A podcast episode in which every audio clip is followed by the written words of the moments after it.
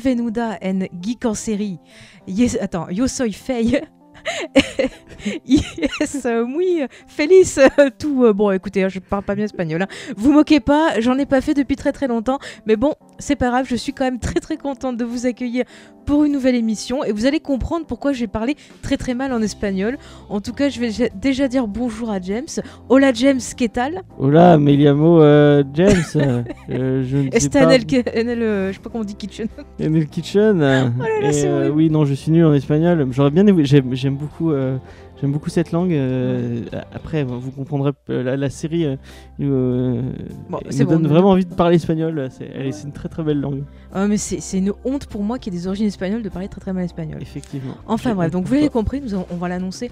On l'avait déjà dit il y a deux semaines d'ailleurs, mais nous allons donc parler d'une série très caliente, très drogue, très euh, Amérique latine, très Oui, Colombie. Très colombien. Voilà, puisque nous Et allons vous ne le voyez pas, mais elle, elle parle encore plus avec les mains. Oui, parce que, je fais tout ressortir mes origines. Et pour parler de cette série, bah, cette semaine, nous avons un invité.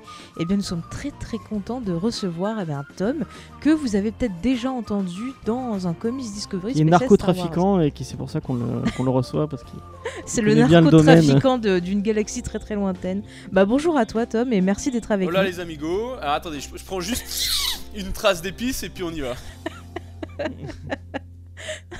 Bah, si tu veux te présenter à nos auditeurs, expliquer un peu euh, bah, ce que tu fais, euh, ta vie sur les internets. Moi j'interviens principalement bah, sur, euh, sur Star Wars en direct, qui est un podcast euh, consacré à Star Wars. Et euh, donc du coup j'interviens dans les émissions classiques, les émissions euh, en direct également, puisqu'on on a quelques émissions en direct avec nos auditeurs. Et puis on a des spin-offs, donc moi principalement je suis sur la littérature, les séries télé. Puis derni- dernièrement on en a enregistré une petite euh, avec mes, collègues sur le- les collectors, c'est-à-dire les, produits dérivés collector, une émission qui s'oriente sur les jouets qui nous ont façonnés, The Toys That Made Us, qu'on a enregistré récemment et qui a, eu, qui a eu plutôt un franc succès. Donc n'hésitez pas voilà, à y jeter un petit coup d'œil. Oui, en effet d'ailleurs, euh, à l'heure où vous écouterez cette émission, cette émission-là aura été partagée sur notre page, donc ça vous aura peut-être permis de découvrir un peu l'univers de Star Wars en direct, qui, je le répète, est une excellente émission pour tous ceux qui ont envie de s'intéresser à Star Wars, parce que parle de Dune, ça c'est ça explique bien les choses. de quoi James et, de, et de Batman. Et de. Dune et de Batman, d'accord, si vous voulez. Ça commence bien. Bon, alors avant de se lancer dans le vif du sujet, euh, je fais un petit rappel. Donc, on a toujours le tableau euh, des choix des auditeurs pour la super émission qu'on vous prépare en fin de saison. Donc, vous pouvez toujours voter. On a eu des entrées, on a eu quelques séries qui ont gagné des, des voix. Mais pour l'instant, c'est encore un petit peu timide. Alors, attention, parce que je vous rappelle qu'en haut du tableau, il y a deux séries ex aequo. Alors, moi, c'est des séries que j'adore, mais bon, je sais que James, lui, Ah, est un peu plus réservé, mais il y a des moyens de torturer James si vous avez envie. Arrêtez de voter pour Star Wars Rebelle. euh, moi, j'ai pas envie. J'en ai maté et j'ai Mais c'est très très bien Star Wars Rebelle. Oh, en tout cas donc vous avez compris, il y a Star Wars Rebelle et la série Stranger Things donc ils sont à égalité. Vous pouvez les départager, vous pouvez peut-être faire monter d'autres séries dans le classement, vous pouvez en proposer d'autres.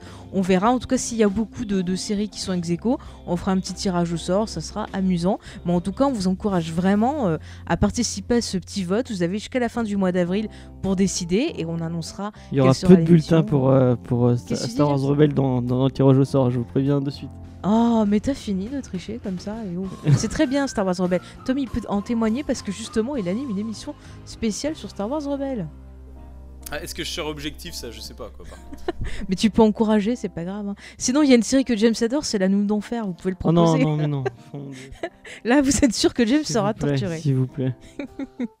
Enfin bon, en tout cas, euh, pour voter, donc vous pouvez proposer euh, vos séries sur nos réseaux sociaux, sur Twitter, sur euh, Facebook Geek en série, le podcast, qui est la page officielle, je le rappelle. Toute autre page, eh bien, Et vous pas pouvez faire comme voilà. deux minutes et nous, euh, nous laisser un commentaire sur iTunes. C'est ça, tout à fait. D'ailleurs, on avait un remerciement à faire. Merci Ouais, James. c'est vrai. ouais, Il y a une deuxième, me le une autre rappeler. personne qui a, qui a un qu'on a eu un, un nouveau commentaire. Je vais juste retrouver le nom de la personne. Elle va vite sur son application de podcast pour vérifier. euh. Ah bah oui, parce que je vais pas dire de bêtises.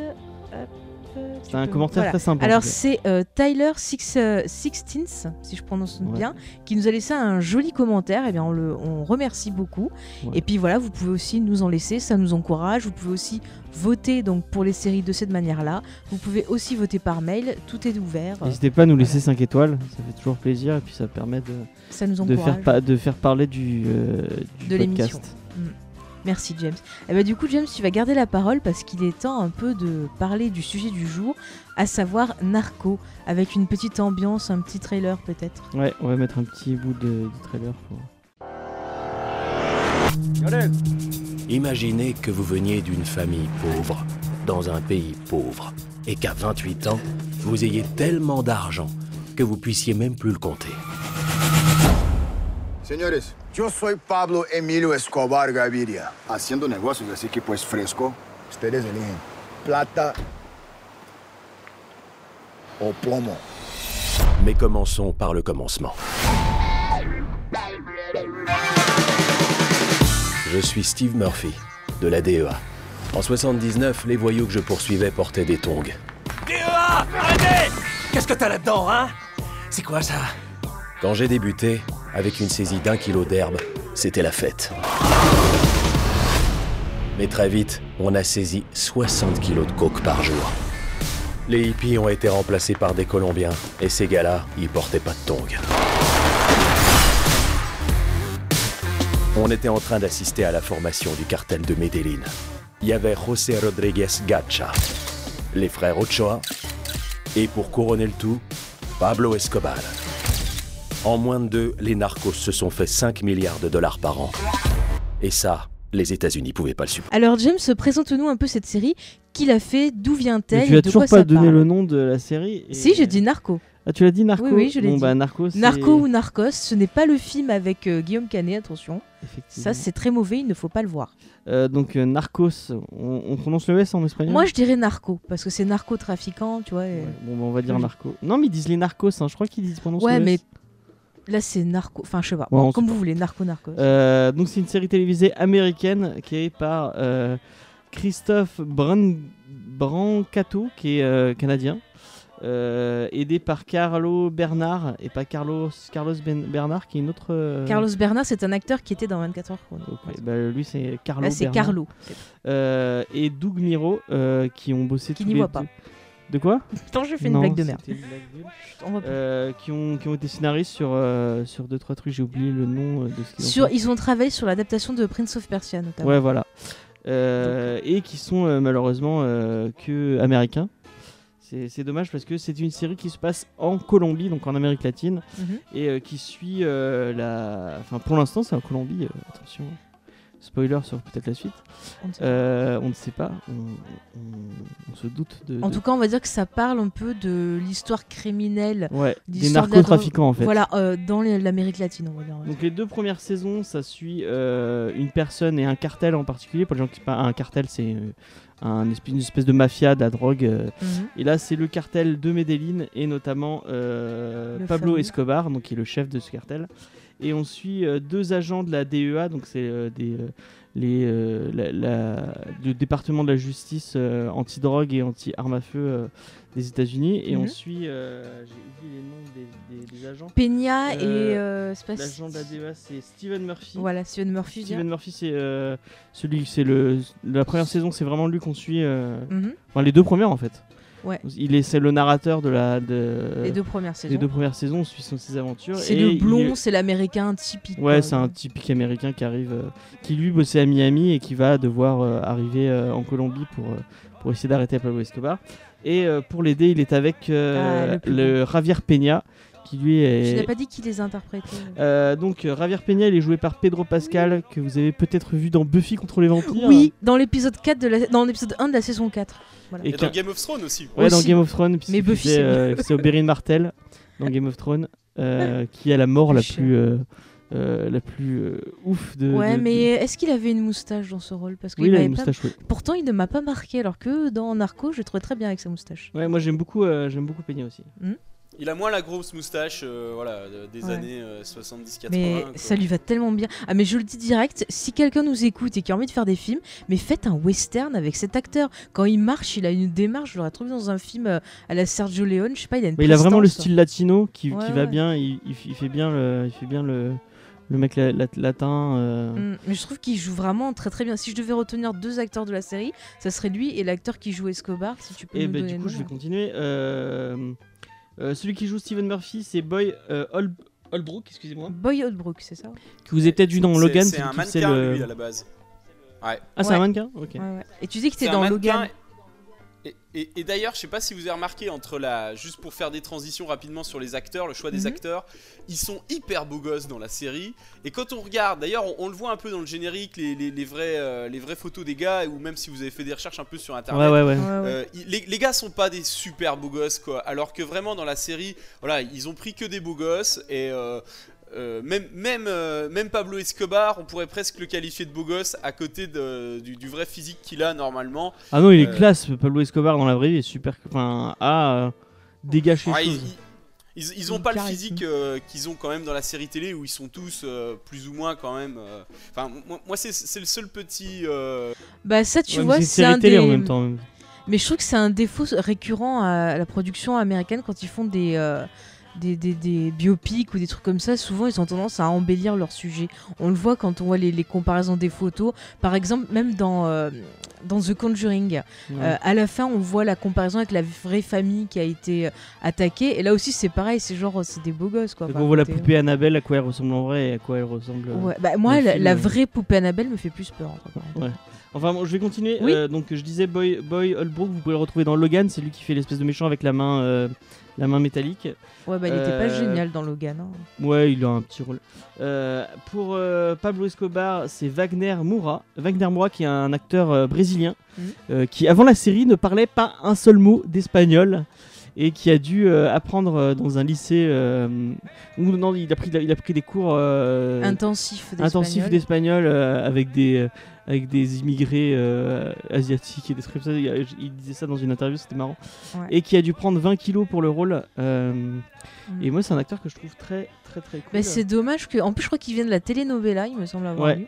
Donc la telenovela, c'est euh, euh, des séries, euh, voilà, un peu genre les feux de l'amour pour, pour simplifier, mais version euh, latino. Genre par exemple, ce qui reprend ça, on avait Ugly Betty qui reprenait les codes de la Undo telenovela. Stress, ok, vraiment, vous avez Jane the Virgin qui reprend les codes et on a justement des extraits la série de telenovela. Voilà, tu disais James? La série telenovela. Oui, il y a eu carrément une série telenovela avec ah, je vais y arriver à trouver son nom, c'est qui était dans Desperate Housewives. Euh, merde, ça y est, qui, qui était avec le basketteur. Ça y est, je euh, retrouve plus son nom. C'est pas grave. Bon, c'est pas grave, ça nous reviendra. Euh, quel- Euh, Elle fait de la pub L'Oréal, voilà. On trouvera son nom. Elle était avec Tony Parker. Oui, avec Tipeee. Ce sera le. Dites-le nous en commentaire.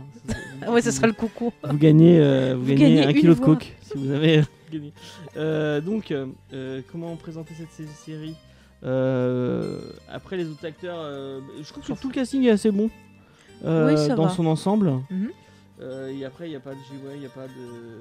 C'est- C'est vrai- c'est beaucoup des, des gens euh, euh, Des qui n'étaient pas trop connus, ouais, qui ont des seconds Mm. couteaux. un On a de- Goodwin de Lost, rappelons-le. Ouais, c'est qui vrai. fait l'ambassadeur. Euh, par contre, un truc euh, qui a été un peu décrit en Colombie, c'est qu'il y a beaucoup d'acteurs, il y a beaucoup d'acteurs, d'acteurs latins, Mhm. mais c'est beaucoup des gens. Il y a des Portoricains, il y a des Mexicains, il y a des Brésiliens, Mhm. et y, il y en a peu qui ont vraiment l'accent colombien. Et Mhm. apparemment, euh, bah, c'est un peu comme nous. euh, tu, tu disais Ah oui, avec, le- Marseille. avec Marseille, où on entendait des gens qui forçaient l'accent marseillais euh, de ouf. Ou Euh, qui bah- le perdait bah, d'une scène Par exemple. Benoît Magimel, qui une scène sur deux n'a pas l'accent marseillais. Mm. Euh, c'est ridicule, quoi. Bah, On- allez voir sur YouTube, vous tapez Marseille euh, Benoît Magimel, vous allez voir. Ouais, euh, ça, ça fait, ça, fait, ça fait un peu peur. très drôle. Mm. Euh, Mais par contre, on peut saluer qu'il y a un effort dans la série, c'est à savoir que euh, les, les personnages parlent souvent en espagnol. ouais, ça, ouais, ça, alors bon. que c'est rare quand même qu'on ait. Bah les, les, les, les gens des États-Unis aiment pas du tout les sous-titres et là vraiment il y a Mm. beaucoup de Bah, tous les vois, moments où ils doivent parler en espagnol ils parlent en Mm. espagnol. Mais tu vois, c'est marrant, une autre série, je- j'en parlais tout à l'heure, Jane the Virgin aussi, on a Mm. euh, les, les personnages qui parlent beaucoup en espagnol dedans. Ouais, Ça, c'est je trouve que c'est c'est assez chouette. Surtout en ce moment avec Trump. euh, ouais, plutôt pas c'est- mal. c'est cool. mm. Bon, vas-y, Euh, James, voulais- avance. Tu m'as coupé et j'ai oublié. Tu, euh, parlais- tu allais nous présenter un peu la série, l'histoire, pour finir de planter le décor. Ah l'histoire, euh, bah on, on- comme je vous l'ai dit, on suit euh, donc Pablo Escobar qui commence comme une un espèce de petit. euh, au, au début, c'est de, euh, de la contrebande de- d'électroménager Mm. et euh, qui commence à comprendre que la coke, ça, ça- c'est marche un peu mieux. Et euh, pendant les années 80 et les années 60, euh, Les années 60, 70 80. plutôt. Ça, ça va jusqu'en années 90, hein, James. Ouais, ouais, bah, on voit en fait le, le- ce qu'il il est devenu le premier importateur de, de cocaïne euh, aux États-Unis, notamment surtout euh, du- euh, sur la côté de la Floride et, et la côte ouest plutôt. Ah, surtout, on voit surtout la Floride et précisément la ville de Miami pour le côté américain. C'est plus après qu'on verra d'autres d'autres régions. Et euh, donc on voit son, son, son ascension euh, à, en tant que cartel de Medellin, comment il a Mhm. réussi à devenir. C'est une chronique criminelle, un peu, on pourrait Ouais. dire. Genre un peu comme euh, ce que ferait Scorsese, je sais pas, sur les affranchis par exemple. Je sais pas si toi tu le ressens comme ça aussi, Tom, que ça peut s'apparenter à des films de, de, de mafia comme on a vu, Le Parrain ou autre. Hum, complètement. Mais par contre, le, décor et l'ascension, elle est, le- le- on va dire que le décor, il est, il est très vite planté en fait. En un épisode, on voit tout de suite euh, l'ascension très rapide de, de Escobar. Et euh, en fait, la suite de la série, ce sera plus sur, euh, voilà, une fois qu'il est implanté et, et la, la poursuite de, de- de Pablo Escobar. C'est la traque de Pablo Escobar. ouais. Voilà, le, décor il est posé en un épisode et d'ailleurs les répercussions sur sur les, Américains, on va dire, hein, de, tout ce commerce, c'est pareil, c'est surtout accentué dans le premier épisode Mhm. Et euh, la, la suite, voilà, c'est c'est vraiment la traque d'Escobar euh, dès, dès le deuxième épisode, quoi. Exactement. Euh, James, tu veux juste. euh, tu as fini, c'est bon de tout nous présenter On va pas. Euh, Trop rentrer, parce qu'on va y fait, parler on, va- après, on- ouais. donc on, on va sûrement parler plus de la saison 1 et de la saison 2. euh, Mm, qui- Oui, oui, on va en parler En après. fait, la saison 1, c'est vraiment euh, bah, cette, cette, euh, la longue, longue traque. Bah, c'est plutôt euh, saison 1, saison 2. Ouais, mais la saison 2, c'est vraiment les deux dernières années. Les, les, euh, c'est le, c'est la, La fin de vie. c'est le, le- moi, j'ai eu vraiment l'impression que la saison 1, c'était euh, le, le, le, le pic de, de, de pouvoir de Escobar, Mhm. comment il, il devient euh, pratiquement euh, roi de, de Colombie. Et euh, en saison 2, c'est sa, sa déchéance vers, euh, Mhm. vers ce qui va lui arriver. euh. Mais tu vois, pour faire une référence cinématographique, ça m'a fait penser un peu à Scarface, où on a tout le début, c'est genre, ça va très très vite sur comment il devient super puissant, et tout Mm. le reste du film, ça va être justement comment il va arriver à, au point de non-retour, au point où tout s'effondre. Et c'est vrai que ça m'a fait penser un peu à ça. Il y a beaucoup de, de références. Ouais, je trouve qu'il y a beaucoup de références cinématographiques dans, dans la série. Je sais pas si vous le, le ressentez ou c'est que moi parce que je vois trop de films, mais. euh, c'est- Je, je suis- je suis d'accord avec toi. Puis pour faire une, une autre transition, moi par exemple euh, en marketing, Mhm. euh, on, on va dire que il y a le cycle de vie du produit en fait. Et euh, là, c'est un petit peu la même chose. euh, Ça peut s'adapter à une entreprise qu'on veut. Le tout premier épisode, en fait, c'est la phase de lancement hein, où on comprend comment il s'est lancé dans ses activités.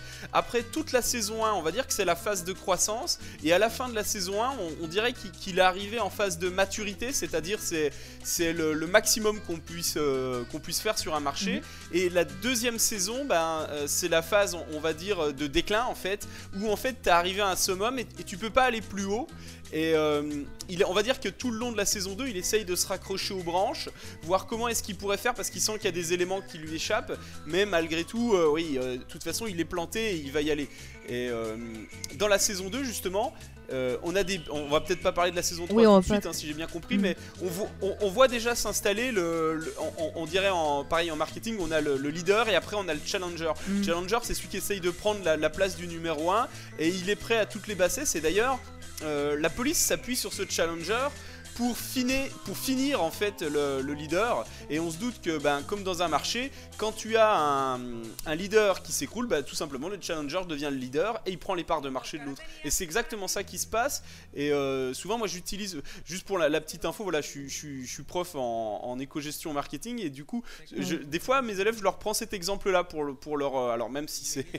je, précise que c'est pas super légal, mais voilà, c'est des éléments qu'on peut utiliser et ça fonctionne comme une entreprise en fait finalement c'est juste que c'est de l'économie souterraine quoi tout simplement Mm. Non mais c'est vrai que c'est vraiment, euh, c'est vraiment ça, c'est un très très bon exemple que tu, nous- tu nous as donné, hein, n'est-ce pas James? Ouais. Et juste avant qu'on se lance un peu plus dans le détail de la série, on va faire un petit point parce que comme on a dit, donc c'est inspiré, c'est une série qui est inspirée de faits, euh, de faits réels. ouais. Et au début de, de chaque épisode, on a un petit encart qui nous précise donc que la série est inspirée de faits réels, mais que certains détails ont été changés donc pour la fiction. Et bizarrement, euh, moi j'ai été super étonnée de voir beaucoup de gens euh, prendre la série euh, au sérieux, comme si c'était vrai, et des gens aussi sur un, un autre point qui se plaignaient des spoils, alors que la série parle d'événements qui ont fait l'actualité, qui sont quand même un peu en quelque part historiques, et du coup je, je trouve Ah, moi, ça je me suis engueulé. Bon, Ah je ouais. pense que c'est pas un spoil de dire que Escobar se fait tuer, tout le monde. Bah, tout, tout le monde le savait sait. déjà. euh, quoi, ça- au moment où c'est arrivé, euh, moi, je, je pense que j'ai, je sais plus quand c'était, mais j'ai souvenir de le voir à la télévision. Mm. Et euh, Oui, on était petits. Hein. oui, C'était on dans les années petits. 90.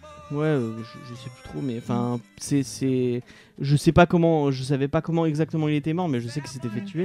Et je me suis engueulé à- par quelqu'un en disant, euh, parce que je lui disais, ah oui, bah, euh, on devait parler, et je dis, oh, en saison 2, il va, se- il- je, je- je devais dire oui en saison 3, je sais pas ce qu'ils vont faire, parce que euh, il y a un bon moment, il, il va mourir, quoi.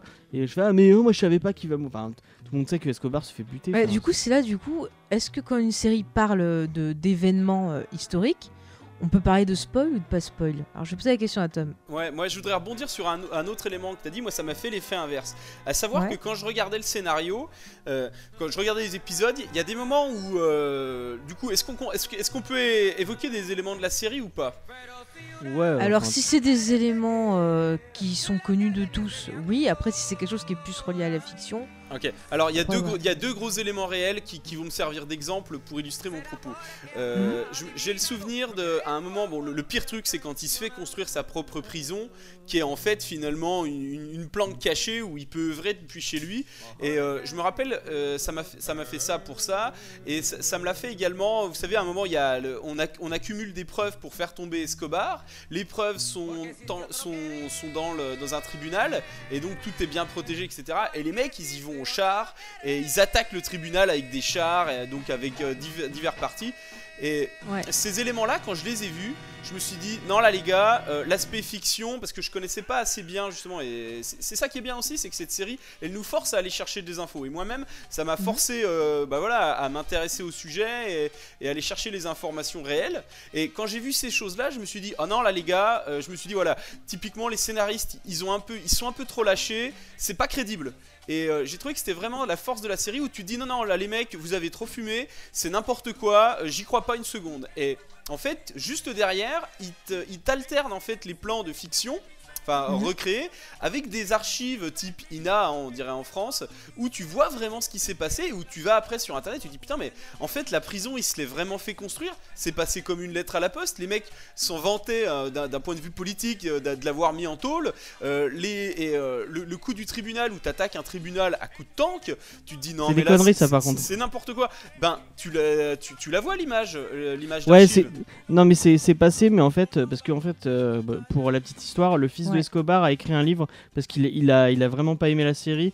Il, Ouais, il mais a il- justement, il juste, a- euh, pour rappeler, c'est vrai qu'il y a eu, euh, je te relance après, mais il faut rappeler à nos auditeurs que justement la série a été au cœur de certaines controverses justement au niveau de la famille d'Escobar, et euh, il y a, on sait même que des personnes travaillant sur la série ont été tuées euh, par des gens Ah, qui soutiennent un c'est- peu. Ouais, non, euh, c'est pas un rapport. c'est un euh, en peu fait, il y a, y y une personne qui était qui faisait des, euh, des repérages euh, au Ouais. Mexique et qui était dans un quartier un Ça, peu c'est un saison peu 4, les gars. Euh, bah je sais pas. Oui, non, c'est pour la pas- saison pour la 4. saison. C'est pour la saison Pour la 4 saison Pour la 4, saison ouais. 4, ouais. Mm. En fait, cette personne faisait des repérages euh, toute seule apparemment. euh, mais du coup, euh, il y a dans un lieu un peu un peu chaud et on l'a Mm. retrouvé euh, on l'a retrouvé cri- criblé de balles Mm. mais je pense pas que ça on- Ouais. les gens ne savent pas mais pourquoi tu il s'est vois, fait il y tuer a une fait. espèce de légende urbaine qui est en train de naître autour de la série.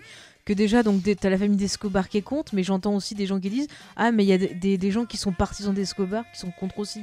Donc, vas-y, c'est bien donc que tu je, je ça, disais donc. que le, le fils d'Escobar a vraiment décrit la série parce qu'il trouve enfin qui, euh, que son père n'est pas n'est pas comme il est décrit dans la série et notamment cette attaque euh, du tribunal par euh, des guerrilleros qui dans la série sont euh, sont montrés comme des alliés d'Escobar Mhm. et euh, qui, euh, je, je l'avais noté, euh, je, je sais plus quel, quel, quel type, parce qu'il y a plein de guerrilleros au, au Colombie. Les FARC, Et tu parles. Ouais, non, Ah, là, ouais, c'est, je sais pas si c'est des FARC ou si c'est une C'est autre, pas Los. euh, Ah non, c'est pas. Je veux dire Los Papeles. Non, Los ça. c'est le, c'est le, c'est le, c'est le contraire. Los Pepes, ils sont, euh, ils sont, c'est des fascistes et les, les FARC, Ouais. c'est. euh, Oui, parce que oui, c'était contre Escobar. Euh, mais du coup, euh, les gens qui ont attaqué le tribunal n'avaient, euh, enfin, ce- après c'est selon, euh, je sais pas si c'est vrai ou pas, mais c'est selon euh, ce que j'ai lu euh, Mhm. que euh, le fils d'Escobar disait que euh, ils ont aucun lien avec euh, avec les cartels et au contraire ils se battaient avec les cartels pour euh, pour récupérer des, euh, des labos ou euh, ce genre de choses. Ouais. Donc euh, apparemment cette attaque des, euh, des guerrilleros, donc c'est là du coup c'est c'est des euh, c'est des guerrilleros qui voulaient euh, euh, destituer le, le pouvoir euh, en place, mais qui Mhm. avaient qui avaient aucun lien vraiment avec euh, avec Donc, le cartel euh, de la drogue. Ils, ils ont pris un élément réel et ils l'ont, euh, ils l'ont rendu un petit, enfin ils l'ont adapté quoi.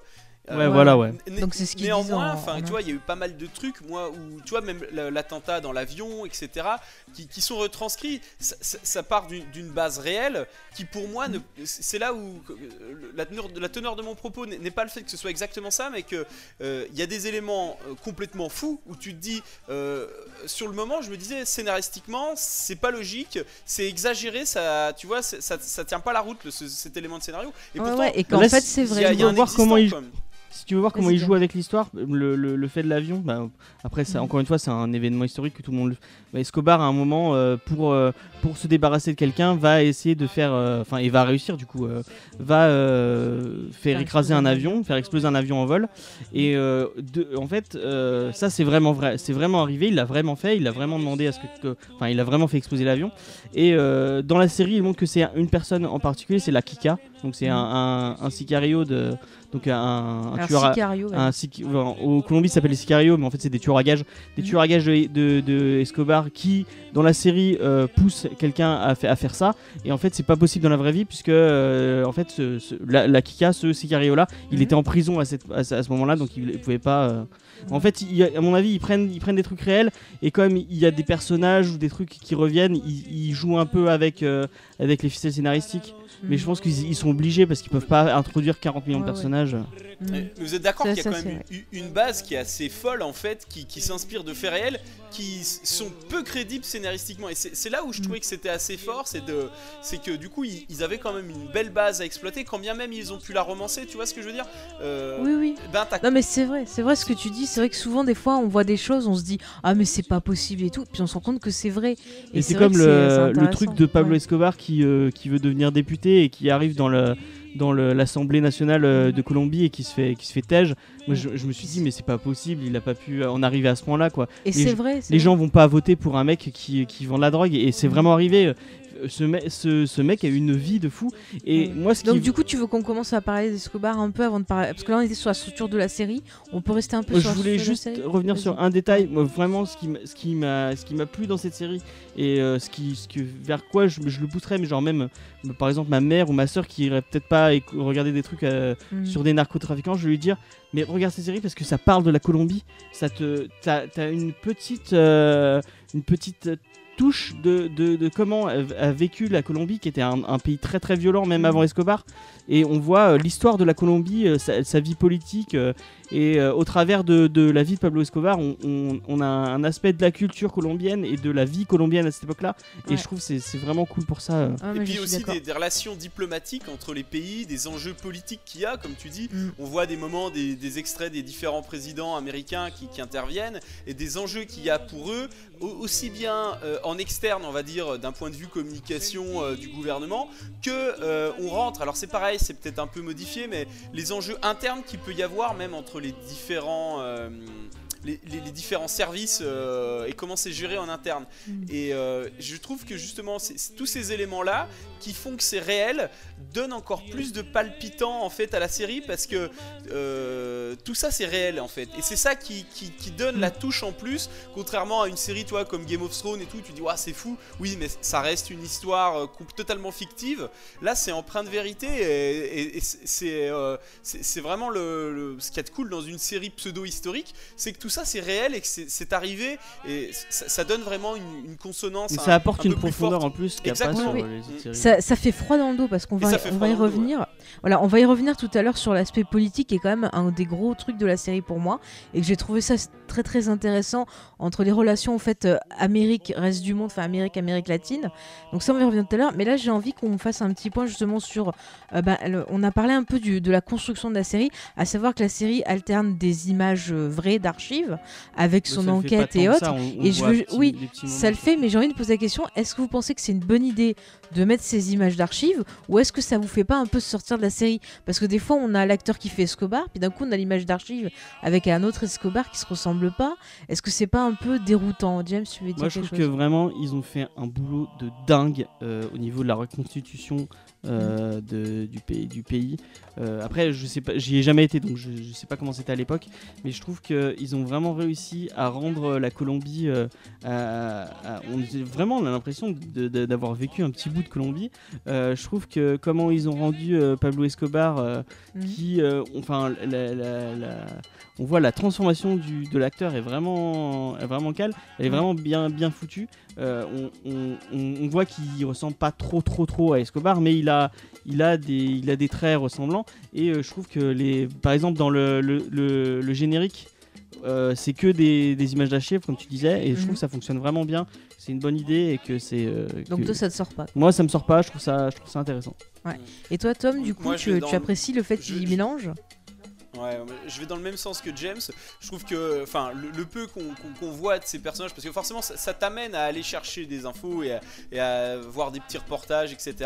Euh, Mhm. je, je trouve que c'est assez fidèle, que le mec, tant- quand bien même ils ont pas les physiques, je trouve que j'ai ce- cette sensation qu'il joue très bien Escobar et euh, la même pour les, les- la même pour les autres acteurs. Et euh, je trouve que l'alternative justement de ces, ces images d'archives n'est pas excessif. Je trouve que c'est bien introduit et que ça apporte vraiment une, une touche euh, voilà, doc- documentaire en fait presque à, à tout ça, mais sans que ce soit... Je pense qu'ils auraient surdosé, ça aurait été gênant, mais là je trouve qu'on on- on n'est pas du tout à la surdose. Et je pense qu'on enlèverait ces éléments, et bien euh, ça, on enlèverait ces éléments d'archives, et bien ça... On perdrait quelque chose, on perdrait un peu de saveur à tout ça. Ouais, non, mais c'est vrai. Après, ce que j'ai bien aimé aussi, c'est euh, le rythme de construction en fait de la de la série. C'est-à-dire que euh, dans la saison 1, on a une euh, on a un rythme qui est assez lent avec tout un côté historique et la mise en place voilà de, de la traque de l'enquête sur sur Escobar et la saison 2 euh, moi c'est d'ailleurs la saison que j'ai préférée euh, c'est que on a euh, justement un rythme qui est plus soutenu on sent vraiment la sensation de des murs qui se rapprochent vers Pablo. On sent vraiment l'urgence dans laquelle il est, le fait qu'il est cerné. Et j'ai trouvé que ça rendait la série euh, vraiment plus forte. Je crois que c'est vraiment là où je suis rentrée dedans. Parce que j'ai eu un peu plus de mal sur la saison 1 parce qu'il y avait certaines choses. Je trouvais qu'au final c'était un peu. Un peu long à se mettre en place. Euh, Il y avait peut-être un peu trop d'explications. Euh, je sais pas si tu as ressenti la, même chose entre les deux saisons, euh, Tom. Eh, eh ben, disons que sur la. Enfin, peut-être que dans la deuxième saison, ouais, tu, sens vraiment que tu arrives au bout, mais dans la première, ce qui était assez intéressant, ça m'avait fait le même, euh, le, même effet sur les Sons ou Dexter. Des moments où tu te dis, voilà, il est pris à la gorge, il peut pas s'en sortir. Et puis finalement, grâce à un retournement, à une, idée lumineuse, en fait, il réussit, euh, il réussit à s'en sortir encore une fois, on va dire. Et euh, euh, tout le long, en fait, c'est assez paradoxal le sentiment. T'as qu'une seule envie, c'est qu'il se fasse arrêter. Et en même temps, parce que t'es es, à la fois des deux côtés, en fait, dans le parti, même si tu sais que c'est une pourriture, t'as envie qu'il se fasse arrêter, mais t'as aussi envie qu'il s'en sorte et que, que ça continue. Donc c'est c'est un sentiment un, un petit peu, ouais, enfin. Euh, un peu ambivalent finalement que tu as tout le long de la série parce que tu, tu suis les, tes, tes deux, tes deux côtés. Et vraiment il y a des fois tu te dis oh putain pourvu qu'il le chope et surtout quand tu vois les mecs l'investissement qu'il peut y avoir et les risques que certains Colombiens prennent euh, je parle de- chez les flics tu te dis putain ce serait bien que ça paye à un moment quand même. T'as la frustration quand tu le vois s'en sortir euh, et, et au moment où il va se faire choper tu dis ah non pourvu qu'il se enfin voilà c'est c'est vraiment on, on en devient euh, complètement schizo quoi Ouais, non, mais c'est ça. Et puis, comme tu disais, c'est vrai que Escobar, au début de, la série, on dirait un petit Robin des Bois, euh, genre il fait des choses, euh, des choses euh, mauvaises. Et puis, finalement, on se dit, oh, il est pas si mauvais que ça.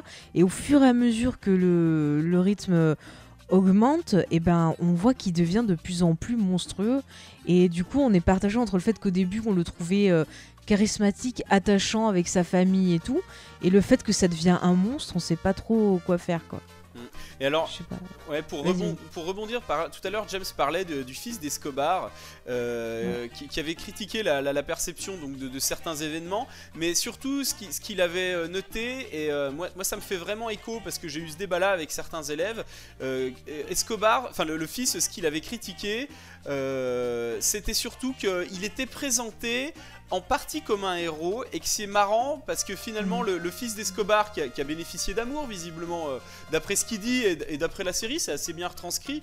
Je pense qu'on va dire que c'était un bon père dans le sens où euh, il, donnait certainement tout, l'affectif qu'il avait, qu'il était vraiment soucieux pour ses enfants, mais que paradoxalement, le fils d'Escobar avait une mauvaise image de lui, il le voyait pas du tout comme un héros et plutôt comme une pourriture, et qu'il trouvait que la, série ne, destituait pas assez son père, et ça c'est un élément euh, vraiment qui- qu'il avait noté. Euh, et, et dans la perception, moi justement, dans les échanges que j'ai eu des fois avec certains de mes élèves, donc j'ai des élèves, on, on les connaît, hein, qui, qui fument du chichon, qui traficotent un petit peu, et euh, eux, ils le voient vraiment, les débats qu'on a eus, ils le voient comme un héros, comme un modèle à atteindre, et euh, ils, justifient ça en disant, mais regardez, euh, au moins lui, Escobar, il se souciait du peuple, etc.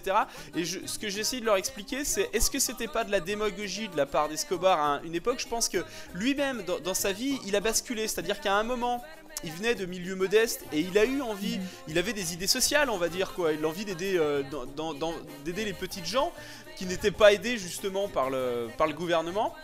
Mhm.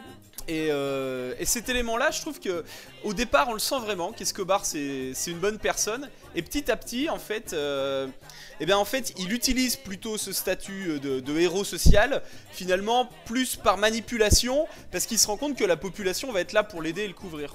Donc c'est vraiment le, débat qu'on a eu et euh, sur lequel la perception pouvait changer. En tout cas, c'était intéressant ce que tu, disais sur Escobar. C'est marrant qu'il y ait des jeunes qui trouvent ça, euh, enfin, qui le trouvent attirant. Enfin, non seulement attirant peur, et quoi. qui, le présente comme une espèce de réussite euh, sociale et euh, c'est assez marrant parce que les gamins me disaient que dans moi, des, des musiques que j'écoute pas eux ils écoutent beaucoup de rap de trucs comme ça et euh, Mhm. il est souvent cité comme une Escobar comme une figure emblématique parce que un petit peu comme le- les Al Pacino dans Scarface en fait il est Ouais. considéré un petit peu comme anti euh, anti société qui rejette euh, justement euh, un, un espèce de, de courant alternatif en fait à, au, au- au modèle de réussite sociale ou économique que, que peut présenter que, que peuvent présenter certains médias ou certains tu vois enfin mhm. ouais, ouais, mais ça, cadres, en fait. attire, quoi. C'est la, en fait, il a une, une espèce de success story rapide. exactement Et du coup, ça attire les gens et. c'est une et golden voilà. story à la colombienne en fait on va dire. que pour eux c'était un modèle de réussite si tu veux Ouais, et, voilà, euh, ouais. et, euh, dans le sens où, où socialement initialement il avait des idées mais que progressivement ces, ces idées en fait sociales qui sont a priori altruistes deviennent à mon sens euh, si tu veux euh, un petit peu égoïste à l'inverse parce qu'il se sert finalement des gens et puis que finalement il en a un peu plus rien à battre des gens sur la fin et c'est peut-être là où- d'où vient sa perte Donc, ouais, du coup, oui, c'est vrai que le côté qui devient un peu démoniaque, un peu fou, on trouve sur la fin. on sent qu'il super pays. intéressant. Il est super mégalo, par contre. à la base Ouais, ah à bah la fin, c'est ça. Il est, il est complètement Enfin, mégalo, mais euh, Il est il désespéré aime, son- aussi. il je aime trouve son a- pays. On sent qu'il a Ouais, envie ouais. que son pays euh, grandisse et qu'il a envie de. Bah, au départ, c'était un peu pour ça, ouais. Parce qu'on voit qu'il essaye d'aider, il construit des quartiers, il construit, euh, il fait une équipe de foot, enfin, il essaie d'aider les jeunes et tout. Et en fait, je pense que là où il a commencé à devenir un peu fou, c'est quand justement le, le- le pays, en quelque sorte, l'a rejeté via le, le biais des Américains qu'on développera un Et je pense que voilà. aussi, si tu veux, il, il chope un Mhm. peu le syndrome de la folie des grandeurs. C'est-à-dire que Ouais, ouais. initialement, et c'est assez bien ressenti, re- retranscrit dans la série, au début, Mhm. tu le sens bienveillant, le- l'envie d'aider les gens, vraiment que tu sens que ça lui tient à cœur, mais qu'à un moment, si tu veux, il, il a tellement le melon que finalement, c'est plus une histoire d'orgueil, tu sais, euh, comme si, Ouais, euh, tu vois, voilà, il va pas se laisser faire, il va leur montrer, etc. Et euh, il, il- il pense plus vraiment aux autres à la fin, il pense avant tout à son ego. C'est c'est- Il y, a- il y a une cassure, il y a une cassure nette au moment où il se fait rejeter de l'Assemblée nationale. Ouais, ce euh, que, ce que disait oui, euh, c'est c'est- ouais. cette scène, ouais, cette scène on, sent, forte. on sent vraiment que là, il a pété un plomb. enfin, Bah, ouais. il se dit bon bah, j'ai- j'ai- Puisque j'ai c'est fait- ça, vous allez voir quoi. Ouais, voilà, Ouais, c'est ouais. c'est tellement ça. Il se dit j'ai fait, j'ai fait, J'ai fait tout ça pour vous. j'ai fait tout ça pour vous vous, voulez et pas, au final ouais. vous me rejetez, bah allez vous faire enculer quoi. Mm. En, gros, c'est. Mais Mais en un fait, le de Dieu quoi. C'est ça, mais en fait la série euh, nous montre le personnage comme quelqu'un de, de très tragique, de très désespéré, de très désespéré, et on le voit à la fin, euh, s'il se fait arrêter, c'est parce qu'il en peut plus et qu'il décide un petit peu de lui-même d'arrêter ça parce qu'il est en souffrance. Bah euh, du coup dans les euh, bon on va on- du coup on spoil totalement. Euh, Ouais, non mais ça c'est historique, il y a les images de sa mort et. En fait, dans, Si. les, dans les retours de son fils, il Mm. disait que, en fait, toute sa vie, il a, il a dit à ses enfants ne, ne parlez pas au téléphone, ne faites rien au téléphone parce que le téléphone c'est dangereux. Et en fait, dans la série, on voit qu'il leur envoie un téléphone pour leur parler. Mm. Et en vrai, ils s'en ils battaient les couilles, il en, avait, il en avait vraiment marre et il appelait carrément l'hôtel. Ouais, pour euh, dire ah, je suis à tel endroit. En- euh, Il appelait l'hôtel en disant euh, Ah, je veux parler à, à ma fille, à mon fils, en disant euh, qui ils sont. Mhm. Et en disant Bon, bah, je vais vous donner rendez-vous à tel lieu, tel endroit. Et en fait, c'est un, suicide. Et, euh, et il a l'air de dire que. On, on- on le dit un peu dans, dans la série télé que le, le coup de feu qu'il a tué, euh, ils, ont, ils, ils disent Ah, oh, c'est bizarre, on dirait que ça vient de son, son flingue à lui. mhm. Mais son fils a l'air de dire que non, il s'est suicidé quoi. Qu'il avait toujours dit, qu'il le dirait euh, toujours, juste, qu'il se, euh, qu'il se James. ferait, il se ferait jamais embarquer. Ouais, excuse-moi juste pour te dire parce que j'avais lu un truc intéressant. En fait, avec lui, il avait son fidèle, euh, enfin le gars qui était tout Ça, le temps c'est des avec lui. conneries en fait. Et en fait, qu'apparemment, le gars, il dit que c'est lui qui l'aurait tué sur sa, sur sa demande parce que Escobar voulait pas finir en prison et il lui aurait dit vas-y. Mais Limon, il meurt quoi. aussi. Bah oui, dans la série, il le tue avant, mais en fait, apparemment, je crois qu'il serait pas mort, le gars. Et, apparemment, Limon, bon, c'est un, un mec qu'on voit dans la saison. Il apparaît dans la saison 2, je crois. Ouais. Et euh, d'après d'après euh, le fils d'Escobar, encore une fois, c'est euh, un mec qui était là depuis longtemps et qui c'était le chauffeur de- du bras droit d'Escobar, pas de, de Pablo en fait. D'accord. Ouais, donc Bah, ils adaptent un petit peu. Mais après, moi, Ouais, je- ils adaptent les Ah, personnages. Après, on, peut comprendre qu'il y, a- il y a certaines choses qui soient adaptées, romancées, parce que pour une meilleure lecture, une meilleure fluidité, tu vois, euh, Ouais, quand t'as ouais. trop de personnages, on le voit un petit peu dans Game of Thrones, où il y a des gens qui te disent Ah ouais, putain, ça faisait un an que j'avais pas retouché la série, je sais plus qui est qui, quels sont les enjeux pour chaque personnage, et donc peut-être que du coup, pour fluidifier tout ça, bah, ils- du coup, Mhm. ils ont, ils ont simplifié certaines choses. Mais il y a des fois. Il y a des fois où il joue avec, euh, enfin, genre par exemple, je pense au personnage de Léon, dont on va Mhm. pas trop parler, euh, qui, qui sait parce que faut Ouais. pas spoiler, mais euh, c'est quelqu'un qui va trahir Pablo. Et, Bah, Tu viens de dire pour pas spoiler. oui, non, mais on, on, dit pas, on dit pas qui il est et comment il, comment il a, Bah comment ouais. il arrive. Donc c'est quelqu'un qui, dans la série, tra- trahit Pablo, alors que dans la vraie vie, il a jamais trahi Pablo et qu'il est mort pour lui, Mhm. qu'il a, a été obligé de, de- je crois qu'il, enfin, s'est pas sacrifié pour lui, mais il a, il a jamais. euh, en fait, on, on le voit qu'il travaille avec, le, avec un autre cartel euh, dans, Mhm. dans la série, alors qu'il n'a jamais travaillé avec ce cartel-là en fait. D'accord. Et il y a un personnage, moi, que j'ai trouvé intéressant aussi, et que j'avais envie de filer des claques pendant tout- toute la série, c'est la mère de Pablo Escobar. Mhm. Je me demande si dans la série, elle joue pas un rôle aussi dans sa psychologie, parce qu'on voit que c'est quelqu'un qui était pas bien, qui a volé pour ses enfants, Bon, qui les encourage à faire des choses pas bien, qui euh, quelque part le- l'encourage dans sa folie. Et euh, ce personnage, est-ce que vous pensez qu'il a un rôle important, James tu Mais je vais encore faire le monsieur euh, vérité euh, Ah. derrière la fiction. C'est encore une fois le fils de Escobar qui disait que Qu'il aime pas sa bah, sa grand bah, sa grand-mère elle, elle sa elle- abuela.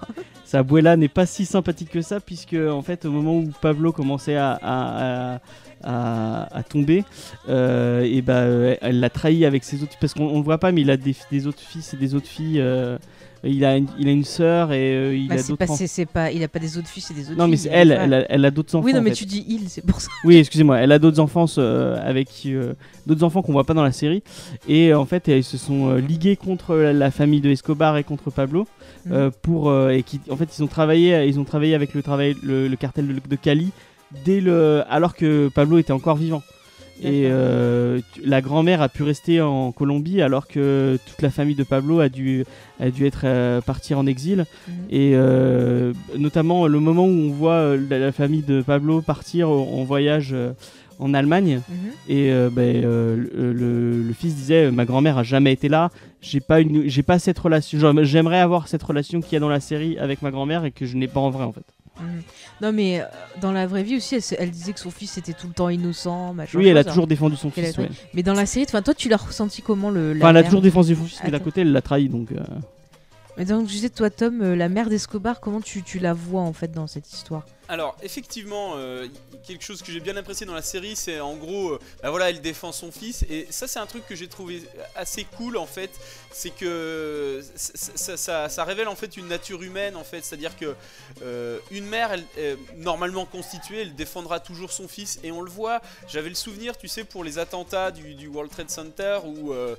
il a chopé le mec et tout, c'était lui, c'est clair. Et la mère, il l'interviewait, elle défendait son fils contre vents et marées. Non, mon fils, il est gentil, gentil, mon fils il est cela. Parce qu'en fait, finalement, c'est viscéral quand t'as des enfants, c'est que ben tu, tu peux difficilement les renier et, et- et- et les qualifier de monstres, quand bien même, euh, quand bien même, tu, quand bien même la vérité elle, elle est sous tes yeux. Et il y a un autre élément que, qui m'a interpellé et qu'on retrouve assez souvent. C'est le côté, souvent dans, dans les séries ou même les, de- toutes ces histoires de mafieux, il y a souvent une matriarche tout en haut. On a l'impression que le, le, le caïd en fait de la bande, c'est le caïd lui-même, enfin c'est lui le boss, mais que souvent en fait il y a quand même une, une matriarche derrière qui est là pour, euh, pour euh, gérer tout ça. Euh, je vais vous prendre deux exemples de séries qui- que j'adore. hein. Je me permets de faire des références séries puisque Vas-y, vas-y. C'est les, Sons, les Sons of Anarchy où vous, je sais pas si vous voyez le personnage de Gemma qui est la Ouais. mère de Jack, c'est la, la femme de, de Clay Morrow, euh, donc euh, le- notre fameux acteur euh, Ron Perlman qu'on adore. Ah, j'adore. Et cette mère, elle a, en fait, elle, physiquement, elle a, elle, elle- elle a pas, elle a pas la force des gros bras, mais elle a, elle a tellement de détermination et de, de pouvoir au sein de la famille qu'en fait, Mhm. ça devient un, un personnage principal à part entière. Et la même chose dans les Peaky Blinders. Je sais pas si vous avez essayé. Où, Alors, j'ai euh, pas encore vu ça là. où on Moi, a, j'ai regardé un euh, peu, ouais. on, on a la tante du personnage principal qui est très charismatique, qui finalement euh, a un impact énorme sur l'ensemble de la famille et sur le personnage principal. Et on sent souvent que même le gros caïd, il a un espèce, euh, et c'est là où est le paradoxe, il, il a quand même besoin de l'amour et de l'aval de sa mère en fait pour avancer. Et euh, assez souvent, c'est c'est une espèce d'épine dans le pied dans le, dans, pour, pour le caïd. Et, et je trouve que assez souvent, ce rapport à la mère, on le retrouve euh, hyper présent, quoi. Et, et la, la puissance Après, c'est les, c'est familles latines euh, qui sont très comme ça. euh, où c'est la mère, a un, la mère a un rôle très très important. euh, bon, je vais pas partir dans les gros clichés. Mm. euh, Oui, tu vois, chez, les Italiens, c'est un peu la même chose. Ouais. La mama. on- euh, un autre exemple de série télé, Mafiosa. Bon, j'ai pas regardé, donc je sais pas ce que je sais pas ce que ça vaut. C'est une série française où euh, bah, le, le, le, le- le parrain, euh, l'espèce de caïd, c'est c'est la c'est une femme qui, de, qui, qui- Mais euh, qui souvent, la, femme. Tu vois, au début, quand je regardais, il y avait pas mal de scènes de, de fesses en narco. Ouais. Et je trouvais ça. euh, Il y en a pas tant que ça. Non, hein. mais après, ça se calme. Mais au début, je trouvais que les femmes avaient un côté femme-objet. Enfin, je trouvais pas les persos de femmes intéressants. Mais au fur et à mesure de la série, finalement, on se rend compte que la femme dans cet univers-là, c'est un peu parfois la, la raison, celle qui va dire de se calmer ou qui comprend les choses. La femme d'Escobar, elle comprend ce qui va arriver à son mari, elle essaye plusieurs fois de lui dire. J'aime bien cette actrice, je trouve qu'elle a, un- elle a un super rôle. euh, Ouais, elle est très. la, euh, la- la très femme d'Escobar est cool. Si, ouais. si. Et après, par exemple, aussi, on voit aussi que souvent les hommes vont tomber à cause des femmes, parce que on a euh, des femmes qui vont vouloir se venger, Mm. notamment une en particulier, Ah oui, avec euh, le- voilà, dont le, le mari a été tué par Escobar, et elle va se venger et elle va vraiment le, voilà, le faire tomber. Il y a plein de persos où genre euh, le fait qu'ils aient de l'attachement. Ouais. Ouais, la journaliste aussi, exactement. Enfin, il y a plein de, de persos féminins comme ça qui vont euh, servir à faire tomber certains hommes ou qui vont leur dire des choses et ils vont pas écouter parce qu'ils sont très sanguins, très sur les nerfs, très aussi sur euh, prouver un peu leur virilité. Il faut pas qu'ils montrent Mm. qu'ils aient des, des faiblesses parce que c'est pas bon pour le business et tout. Et je trouve que finalement, bah, la femme, elle est pas objet, elle est intéressante. Donc, euh, euh, je le dis pour ceux qui auraient peut-être du mal des fois, qui vont commencer la série et peut-être s'arrêter au bout de 2-3 épisodes en disant ah bah non. J'en ai marre de voir des femmes objets, de voir des trucs comme ça. Non, non, poursuivez, vous verrez que c'est intéressant. Et, Après, euh, Pablo, il a pas même- ce côté machiste euh, qu'on voit souvent dans. Même pour Murphy, hein, sa femme, elle a un, li- elle a un lien aussi. Ouais. Peña, Mm. on sent bien aussi que ça le travaille aussi, quoi. Et, euh, et même dans la saison 3, il y a une, une- je, je vais, je, je fais juste parce que j'en parle juste parce que c'est en lien avec ce que tu dis. Euh, Ouais, il y ouais. a une femme euh, qui, en fait, euh, sous, sous des airs de rien, euh, finalement, a une certaine détermination. Même dans une autre famille, il y a une autre mama qui a une grosse Ouais, ouais. importance au sein de la famille. Et euh, ça, ça montre bien que, euh, sous, avec des armes différentes, elles luttent aussi. Et elles ont tout autant de Mhm. force intérieure, finalement, et, de, et même de travers, hein, finalement. Mais Mais tu parlais ça. de Game of Thrones tout à l'heure, Cersei, euh, Ah bah oui. non, mais- Cersei ou Daenerys. euh, Cersei Daenerys, ouais, c'est euh, vraiment des, des beaux exemples aussi de, de, de femmes De fortes femmes qui hein. manipulent. Voilà, ouais, ouais. Et qui sont d'ailleurs, et d'ailleurs, Mhm. si tu, on, on- on va loin parce qu'on part dans Game of Thrones. Je trouve que euh, Cersei, c'est une des- une- un des personnages les plus forts en fait qu'il y a. Euh, tu sais, en, en- en termes de force intérieure, où tu te dis, moi, euh, ça ferait longtemps que je, je- je me serais effondré, mais non, c'est des personnages qui luttent encore et qui, ont- qui, qui vont plus loin finalement, quoi, qui sont plus costauds. Ouais, bah ouais. Non mais exactement. Bah, elle est plus forte que ses frères, euh, que ses deux frères. Elle est beaucoup Complètement. Ouais, mais là, on n'est pas sur Game of Thrones. Par contre, je vais repartir sur la série. Euh, donc, euh, ouais, par contre, tu, enfin, ce qui est intéressant aussi, c'est qu'on a donc ce côté euh, haletant, fort tout au long de ces deux premières saisons, où c'est un peu le, le jeu du chat de la souris entre les deux agents qui ont un peu leur vision de la justice et Escobar. Et finalement, après, on va se retrouver sur une autre histoire sur la saison 3.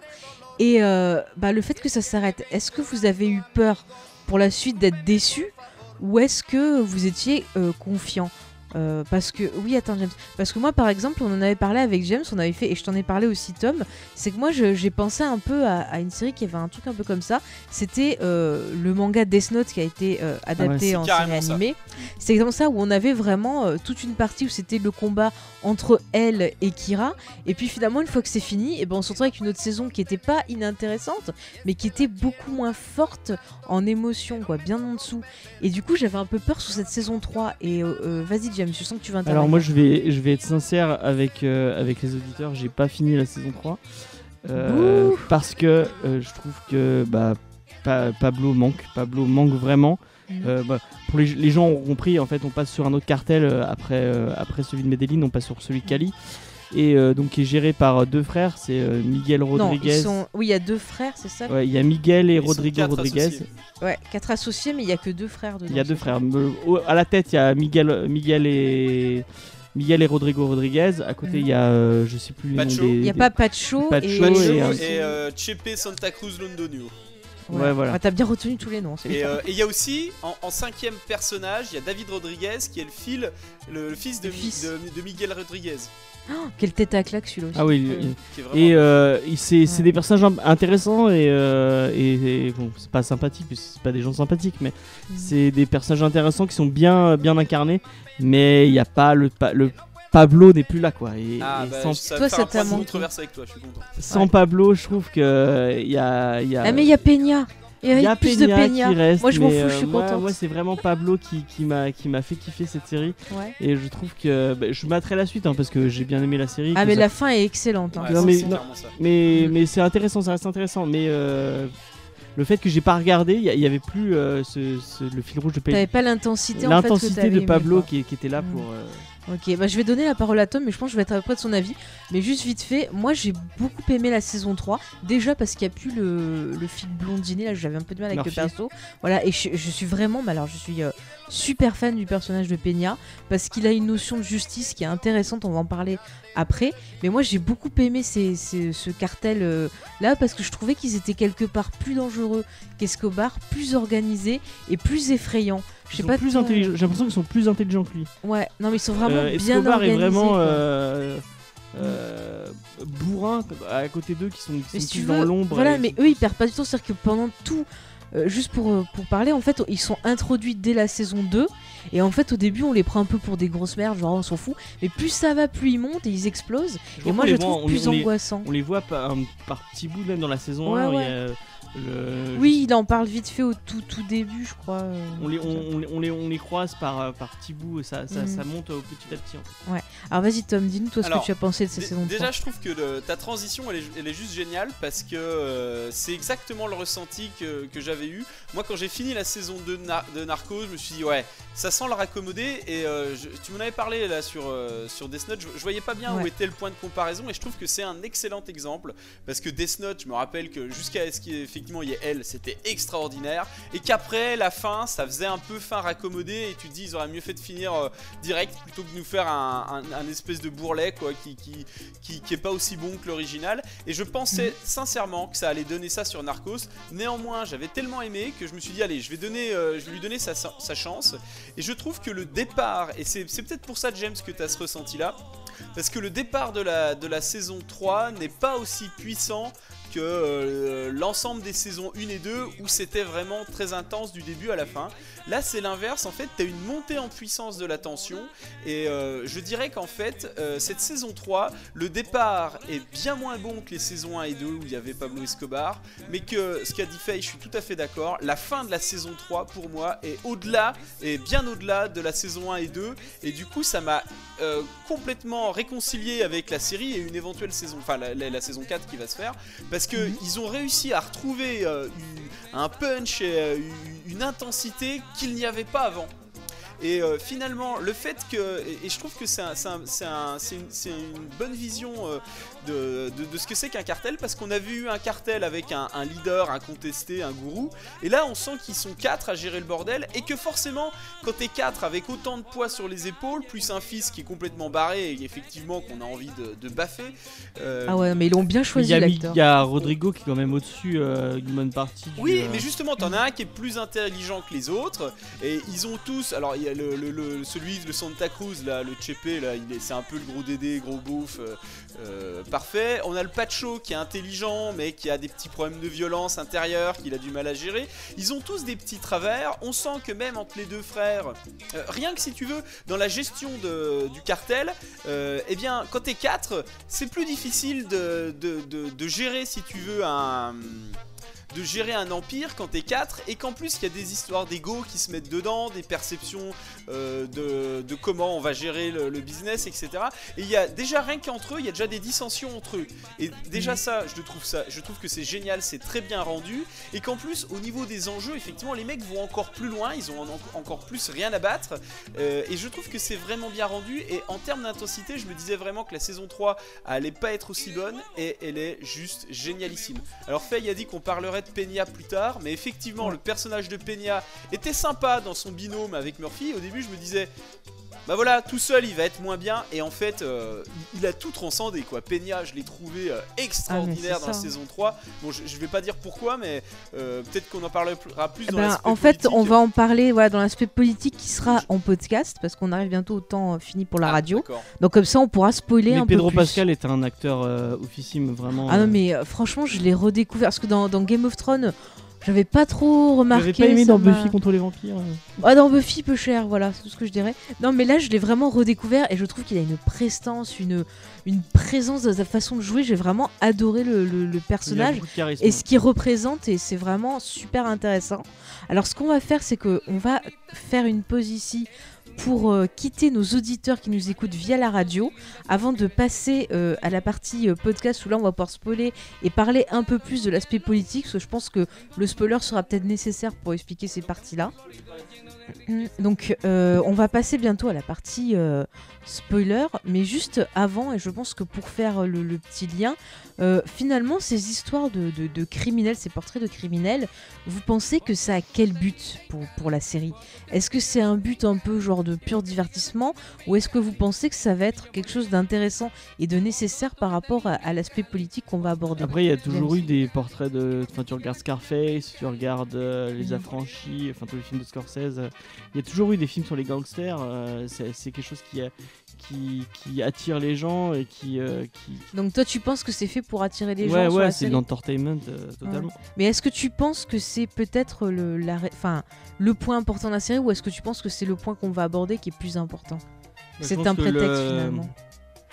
C'est l'histoire, l'histoire de la Colombie et l'histoire de, de- des narcotrafiquants qui, qui- je crois, le- l'aspect politique qui est important, mais je Mm. pense que c'est, c'est pas une série qui est tellement politisée. euh, je pense pas qu'il y a de message. Enfin, c'est pas. euh, C'est peut-être plus une lutte finalement, une notion entre politique et justice. Ouais, ouais, voilà. ouais. C'est parce que t'as pas vu la saison 3, James, la fin. Ouais, ouais.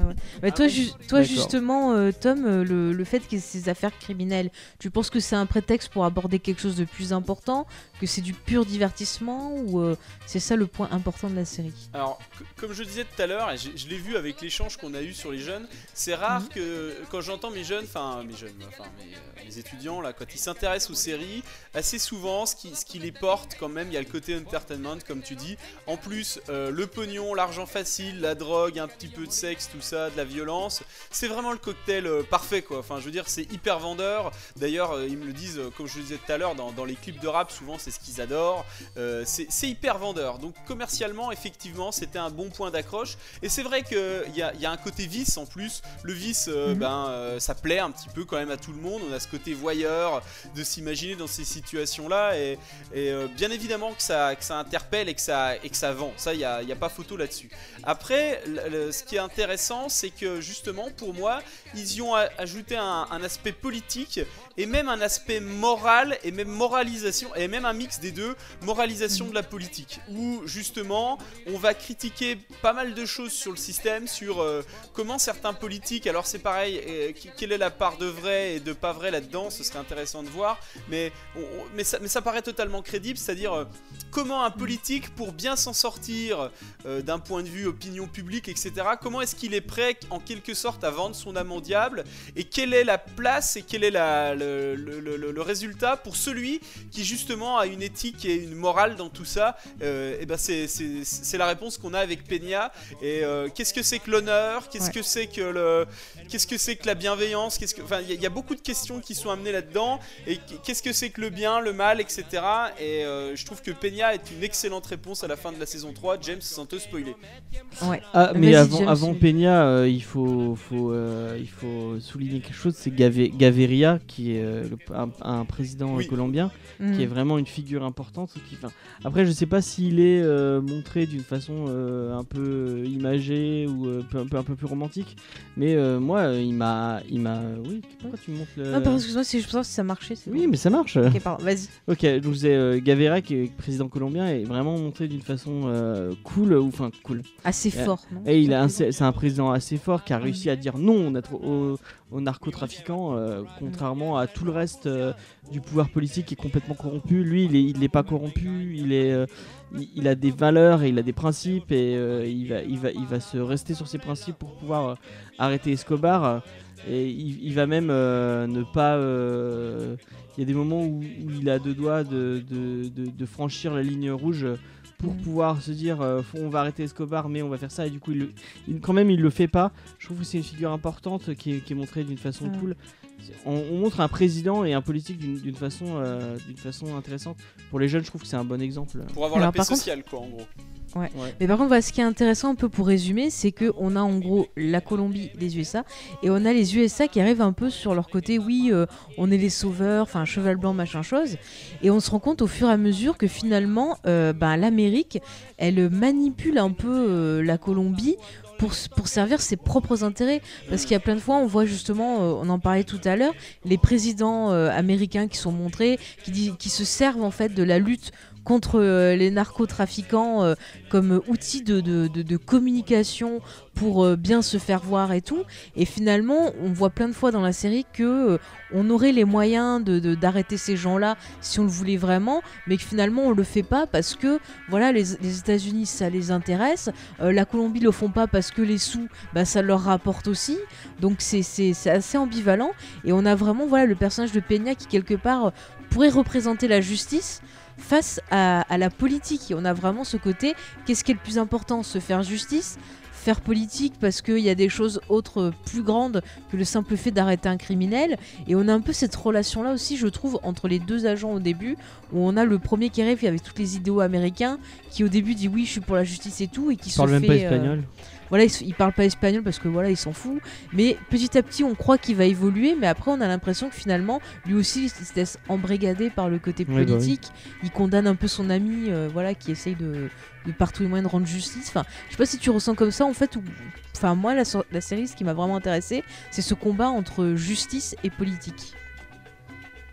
Alors, Tom, et puis, on, on, voit bien tous les, les, tenants et aboutissants en fait qu'il y a à différents niveaux. Et il y a aussi un truc qui m'avait marqué, c'est que euh, finalement, euh, pour euh, t'as un peu de l'anti-impérialisme qui n'est pas toujours bien montré, enfin bien bien utilisé euh, par les politiciens parce que à un moment, pour pas dire que ce sont aussi les Américains ont résolu leurs problèmes, euh, ils veulent aussi, euh, comment dire, il y a aussi un petit peu d'ego euh, de la part des Colombiens qui disent, bah non, on veut pas que ce soit dit que c'est les Américains qui ont réglé le problème, donc on veut que ce soit nous aussi, Colombiens, qui, ayons réglé notre propre problème. Et que des fois aussi, ils font un peu de l'anti-américanisme qui n'est pas toujours justifié, que voilà, il y, a des égaux en fait des deux côtés et, des, des, tenants politiques euh, et dans l'image uniquement qui des fois les freinent aussi et les empêchent de bien coopérer. En dehors de tout l'aspect corruption qu'il y a en Colombie quoi.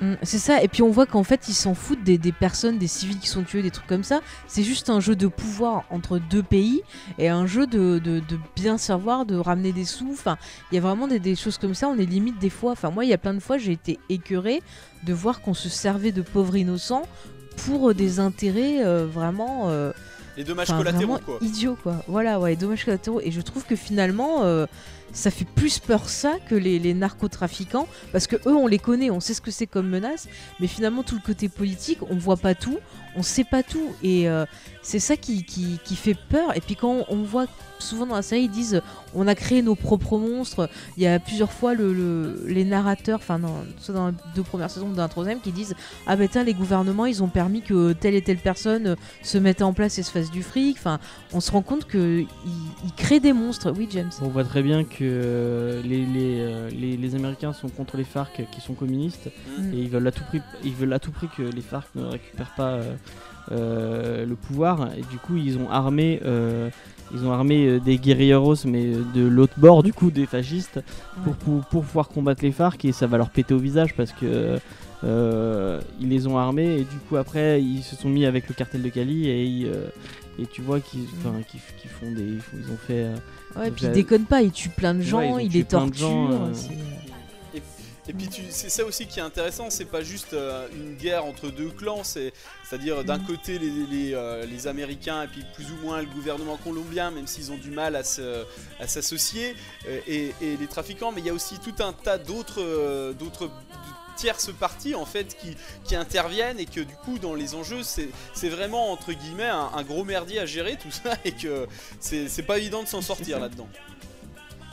C'est ça, et justement, c'est en ça que le, le perso de Peña est intéressant parce que lui, c'est la justice. Il veut arrêter tout ça, il veut que ça stoppe, qu'il y, qu'il ait- y ait moins de gens qui en meurent et tout. Mais en même temps, bah, nous, ça nous fait réfléchir en disant est-ce qu'il a raison, est-ce qu'il a pas raison? On voit très bien ce qu'il fait dans la saison justice, 3. euh, ah, il, enfin, il est corrompu aussi un peu. euh, Ah, il est pas vrai. en Enfin, saison son- 2. euh, Bah, le seul truc qu'il a fait, ouais, la saison 2, il a fait une chose qui était pas bien. Mais au niveau de la saison 3, par exemple, là, on voit qu'il a appris de ses erreurs et il fait quelque chose dans le final de la saison 3 qu'on peut pas te spoiler, Oui, James. Voilà, je Qui est, savoir- super, qui est super intéressant parce que quelque part euh, on se dit ah ouais trop bien il a trop bien fait mais en même temps après on se pose des questions euh, quand on réfléchit d'un point de vue politique savoir si c'est ou pas la bonne, euh, la bonne décision à prendre. Enfin je sais pas si t'as ressenti ce côté partagé en fait je demande à Tom parce que toi t'as Ah, pas vu James Oui, si, si, si, si, moi je suis, je suis tout à fait d'accord. Euh, est-ce que est-ce qu'on embraye sur, sur Peña justement à la fin? Bah vas-y vas-y vas-y parle Alors de moi ce que euh, je sais que le, le tout dernier épisode de, Pas de spoil, pas de spoil. Ouais, non, mais justement, je, je vais essayer de filtrer James.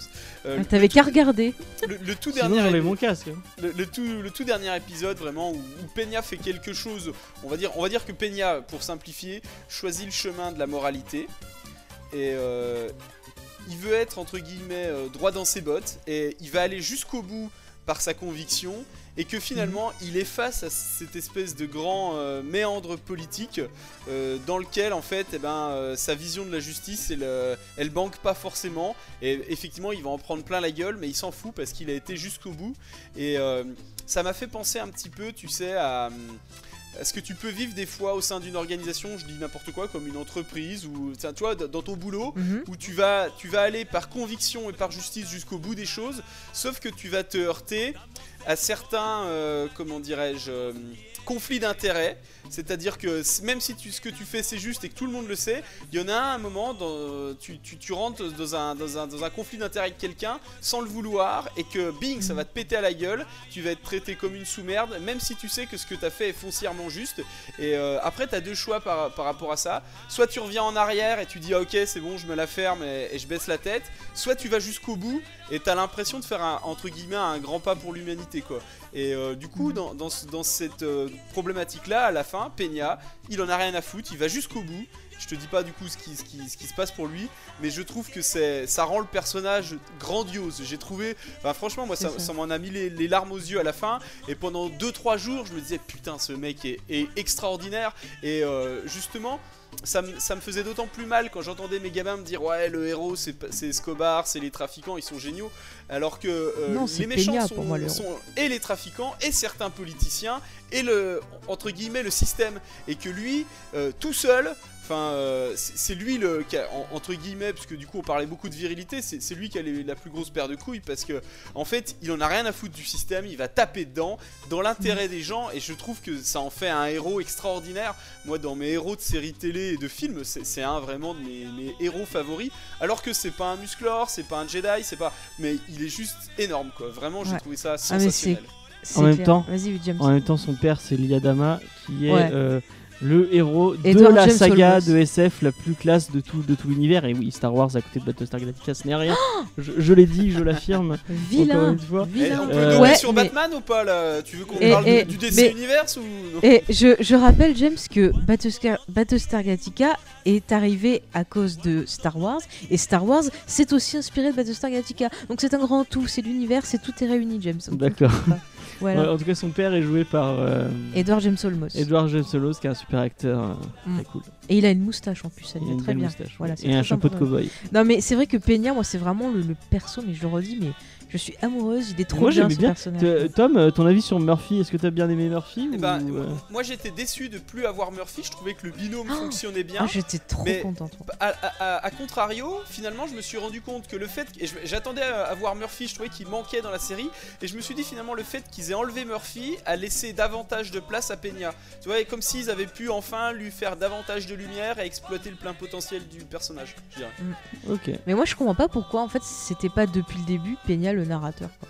Enfin pourquoi arriver avec ce point de vue Murphy américain qui arrive euh, parce que est Ouais. là depuis beaucoup plus longtemps. euh, Mm. C'était plus simple de le faire arriver comme ça en tant que narrateur Ouais. et de. Mais par contre au niveau de la le, justice- le- le- le- le- la série est basée sur le bouquin de Murphy donc. euh, Ah d'accord, ok, bon bah, je comprends mieux. Mais par contre moi un truc que je trouve euh, intéressant c'est qu'au final la série elle est assez euh, désespérée. C'est-à-dire qu'on a l'impression, et le personnage de, de Peña le, le montre bien, c'est qu'on a l'impression que genre on, on met juste un pansement sur un truc Ah c'est pas et une série, que- c'est pas une série et que voilà ça va ça va s'ouvrir de notre côté et qu'on pourra jamais arrêter. C'est euh, assez fataliste. tout, tout ce truc. Ouais, c'est super fataliste, je trouve. Moi, ça m'a déprimé la, la fin de la saison 3. quoi. Mm. À moins que tu aies envie de devenir narco- narcotrafiquant. De quoi Tu veux que je devienne narcotrafiquant Ah, je serais peut-être Bah, bien. euh, quand, quand on pense, il y a un, moi il y a un détail qui me fait. euh, Le, lequel je sais, dans le je sais plus quand c'est dit euh, à un moment euh, quand, quand Pablo est au, est au plus grand de, de son, de sa forme au niveau du, du fric qui se fait.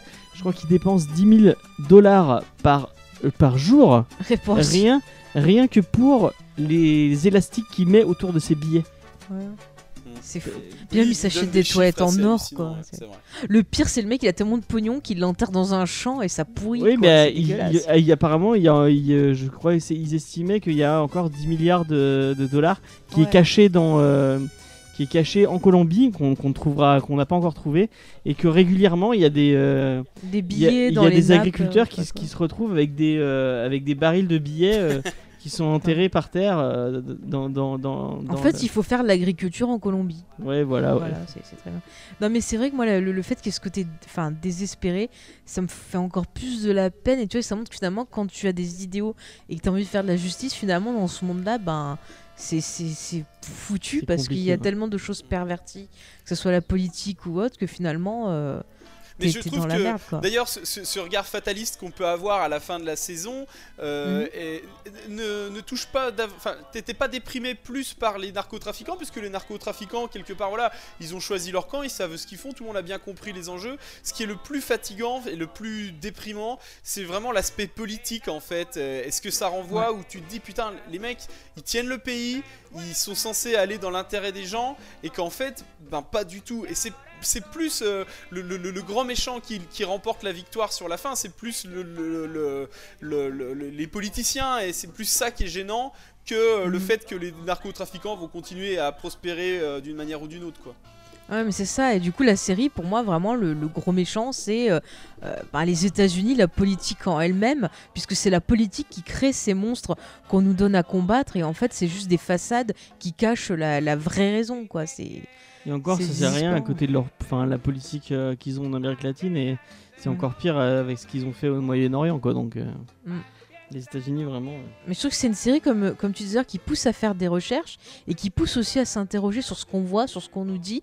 Et je trouve que c'est très intéressant par rapport à l'époque dans laquelle on est, où euh, voilà, on voit plein de conneries, plein de, surtout avec Trump et compagnie, et c'est super intéressant de réfléchir. Et finalement, moi, ça m'a fait le lien avec le, le film qu'on a vu dernièrement de, de Spielberg. J'en reparle parce qu'il m'a, il m'a beaucoup, Paper. voilà, il m'a beaucoup marqué Pentagon Paper, où on a ce côté-là, c'est du point de vue du journaliste qui, pareil, se demande si c'est bien de faire euh, justice ou si des fois il faut garder des informations parce que l'État arrive par derrière, la politique nous dit, euh, nous censure et compagnie. Et je trouve qu'il y a un lien à faire entre ce film et cette série-là. Après, par contre, Pentagon ouais. Paper est clairement un film politique. oui, là, euh, c'est très très politisé. politique. oui. Euh, Narco l'est pas autant. euh, Non, c'est peut-être pas autant, mais il y a un, un sous-texte, un message derrière que je trouve intéressant et qui est fait de manière euh, euh, intelligente et subtile. C'est comme Black Panther qui est un film complètement. euh, oui, il faut, faut que je rajoute du comics. Oui, euh. vas-y, vas-y. Tu sens que c'est un film qui a été fait pour, euh, pour parler de trucs anti-Trump et c'est plus un. Enfin, moi, c'est comme Pas ça que je l'ai ressenti. pas que anti-Trump, mais aussi parler un peu de la culture Oui, la- africaine et des problèmes qu'ils rencontrent. Et c'est Non, mais, intéressant. euh, vraiment, j'ai senti comme un film prétexte pour pouvoir dire regardez, euh,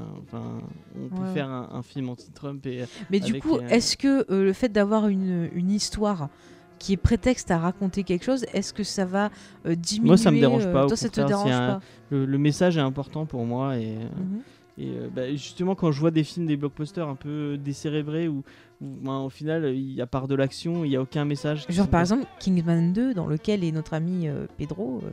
Ouais, ouais, bah ouais, par Il y a que exemple. lui qui est euh, bien. Moi, ça me dérange, enfin, parce que euh, à travers l'art, j'aime qu'on qu'on me parle de quelque chose et qu'on essaie de, m- Mhm. de me transmettre quelque chose. Et quand euh, ce qu'on me transmet, c'est juste des explosions et des grosses voitures ou des trucs sexistes, bah non, moi, ça m'intéresse pas. Je préfère avoir un truc euh, un peu plus politisé avec un, Mhm. un message, euh, même si c'est même si le message c'est juste un truc optimiste. Enfin, j'aimerais, j'aime quand quand, quand l'auteur du- du- et le cinéaste ou même le, le- showrunner, enfin la, la personne qui crée la série, mhm. essaie de me dire quelque chose à travers euh, à travers son art. quoi. Ok. Et toi, Tom, du coup. Mais t'aimes bien euh, aussi les tu- films tu de DC Ouais, j'aime bien les films. Bah, bah contrairement euh, quand tu regardes quand tu regardes Batman C'était vs du troll, ne répond Non, mais je tiens à dire pour nos éditeurs, quand on regarde Batman vs Superman, qu'on- à contraire de, de plein de films de chez Marvel, Batman vs Superman, c'est un film qui essaie de dire quelque chose. C'est un film qui essaie de parler euh, de. Ça parle de Dieu, ça parle de. Bah, de, la, de la figure du super-héros, la déjà, de figure ce que du ça super-héros. représente. Euh, Je trouve que Zack Snyder est, est quelqu'un qui est, qui est un vrai auteur et qui, euh, malgré euh, des films un peu outranciers avec plein d'effets spéciaux, il essaie de te raconter quelque chose à travers. à Des travers fois, c'est pas et- toujours un succès quand même. des fois, c'est pas toujours un mais- succès, mais je trouve que sur Batman vs Superman, ça, ça, ça marche. euh, bah, je pense qu'un des problèmes de Justice League, c'est qu'il y avait, il y avait plus, euh, il y a plus euh, ce côté-là. Il y a des choses quand même. Tu vois, c'est enfin, on va pas repartir sur Justice League, on a déjà parlé. Oui. Il y avait Moi, des choses faisais juste du intéressantes. troll, hein, c'était pas. euh, Ah non, mais il faut pas nous lancer parce qu'après on va faire chambre. 3 heures d'émission. Moi, hein. on me, on me, on, on- on me mettra la main, je mets tout le bras pour pouvoir euh, C'est clair. parler de. Non, non, mais- mais toi, du coup, qu'est-ce que t'en penses du coup? Est-ce que ça te, ça te gêne quand une fiction peut être prétexte à raconter quelque chose, enfin, à avoir un message un peu plus euh, politique Enfin, est-ce que t'aimes bien qu'on se serve de, finalement de la fiction pour, euh, pour Ah faire bah, passer des messages euh? Ah bah, complètement, hein, de toute façon, enfin, c'était du coup l'ensemble de mes propos, tu devais te douter un peu de ma réponse, mais, mais Oui. moi, moi j'adore vraiment ça et je trouve qu'avec la fin de Narcos était, était vraiment puissante dans ce sens-là. Elle va même euh, au-delà de, de critiquer les États-Unis et la Colombie, euh, tu pourrais appliquer Mhm. euh, ces mêmes questions euh, sur la politique à la France, hein, tu vois, ça Ah marche oui, aussi, oui. hein, peut-être à différents niveaux, mais attention, hein, il y, a- y y énormément de choses qui, qui, qui- qui pourraient être transposées. bon, je, je vais pas m'étaler là-dessus parce qu'on va pas faire de la politique non plus, mais mais il y a beaucoup de choses euh, qui, qui iraient en ce sens-là et qui, si elles avaient le mérite d'être un petit peu plus euh, travaillées, euh, nous, nous feraient bondir, hein, ça c'est évident. Et euh, donc, Mhm. dans ce sens-là, oui, évidemment, mais ça marche en termes politiques.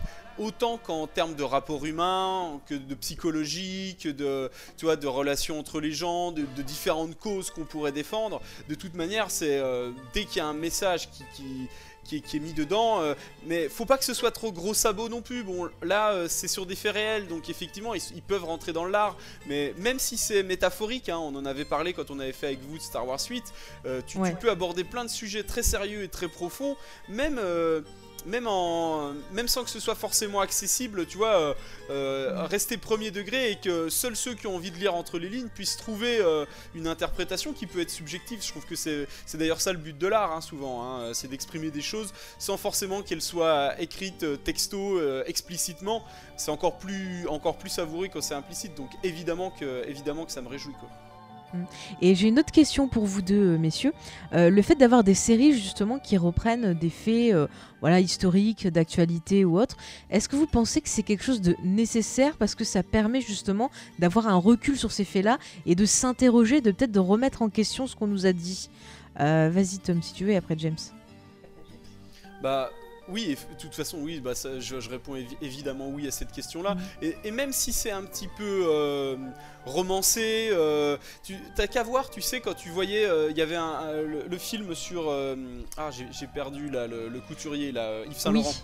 Euh, ils avaient fait deux films et euh, en fait, ce qui était intéressant, c'est qu'ils étaient sortis quasiment en même temps et que dans le ressenti du, personnage principal qui était développé, il n'était pas présenté du tout de la même manière. Et d'ailleurs, le compagnon de Yves Saint Laurent, il avait critiqué un film en disant non, non, il n'est pas du tout comme ça. Et euh, pourtant, les deux films paraissaient aussi crédibles l'un que l'autre, mais néanmoins, voilà, dans, la, perception et la présentation du film, eh ben, t'as pas du tout le même ressenti. Et c'est même important d'avoir même des points de vue différents. Mhm. Euh, sans avoir totalement les réponses, ça permet au moins de s'interroger. Et évidemment que c'est bien, quoi. Donc, euh, D'accord. Et toi, pareil avec Chanel en même temps. Ah oui, c'est vrai, ils avaient fait pareil avec Chanel, je me rappelle.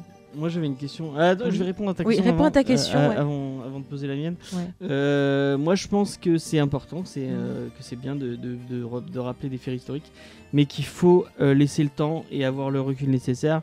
Je vais prendre un exemple un peu, un peu d'actualité. Le Euh, film de Clint Eastwood, je le film de Clint Eastwood, euh, et même je, je, je détaillerai le film de ce sur le Tanis, Ouais. gros fasciste conservateur On se calme, James, et plaît. un peu devenu euh, pro trop américain euh, qui, qui, mo- moi me, ce mec me débecte de plus en plus euh, euh, qui fait son film sur le Thalys qui Sachant que c'est une affaire qui est en cours de un procès encore. hein. ouais, l'affaire est en cours je pense qu'on n'a pas le recul nécessaire pour pouvoir reparler de, de ce genre de choses Mm.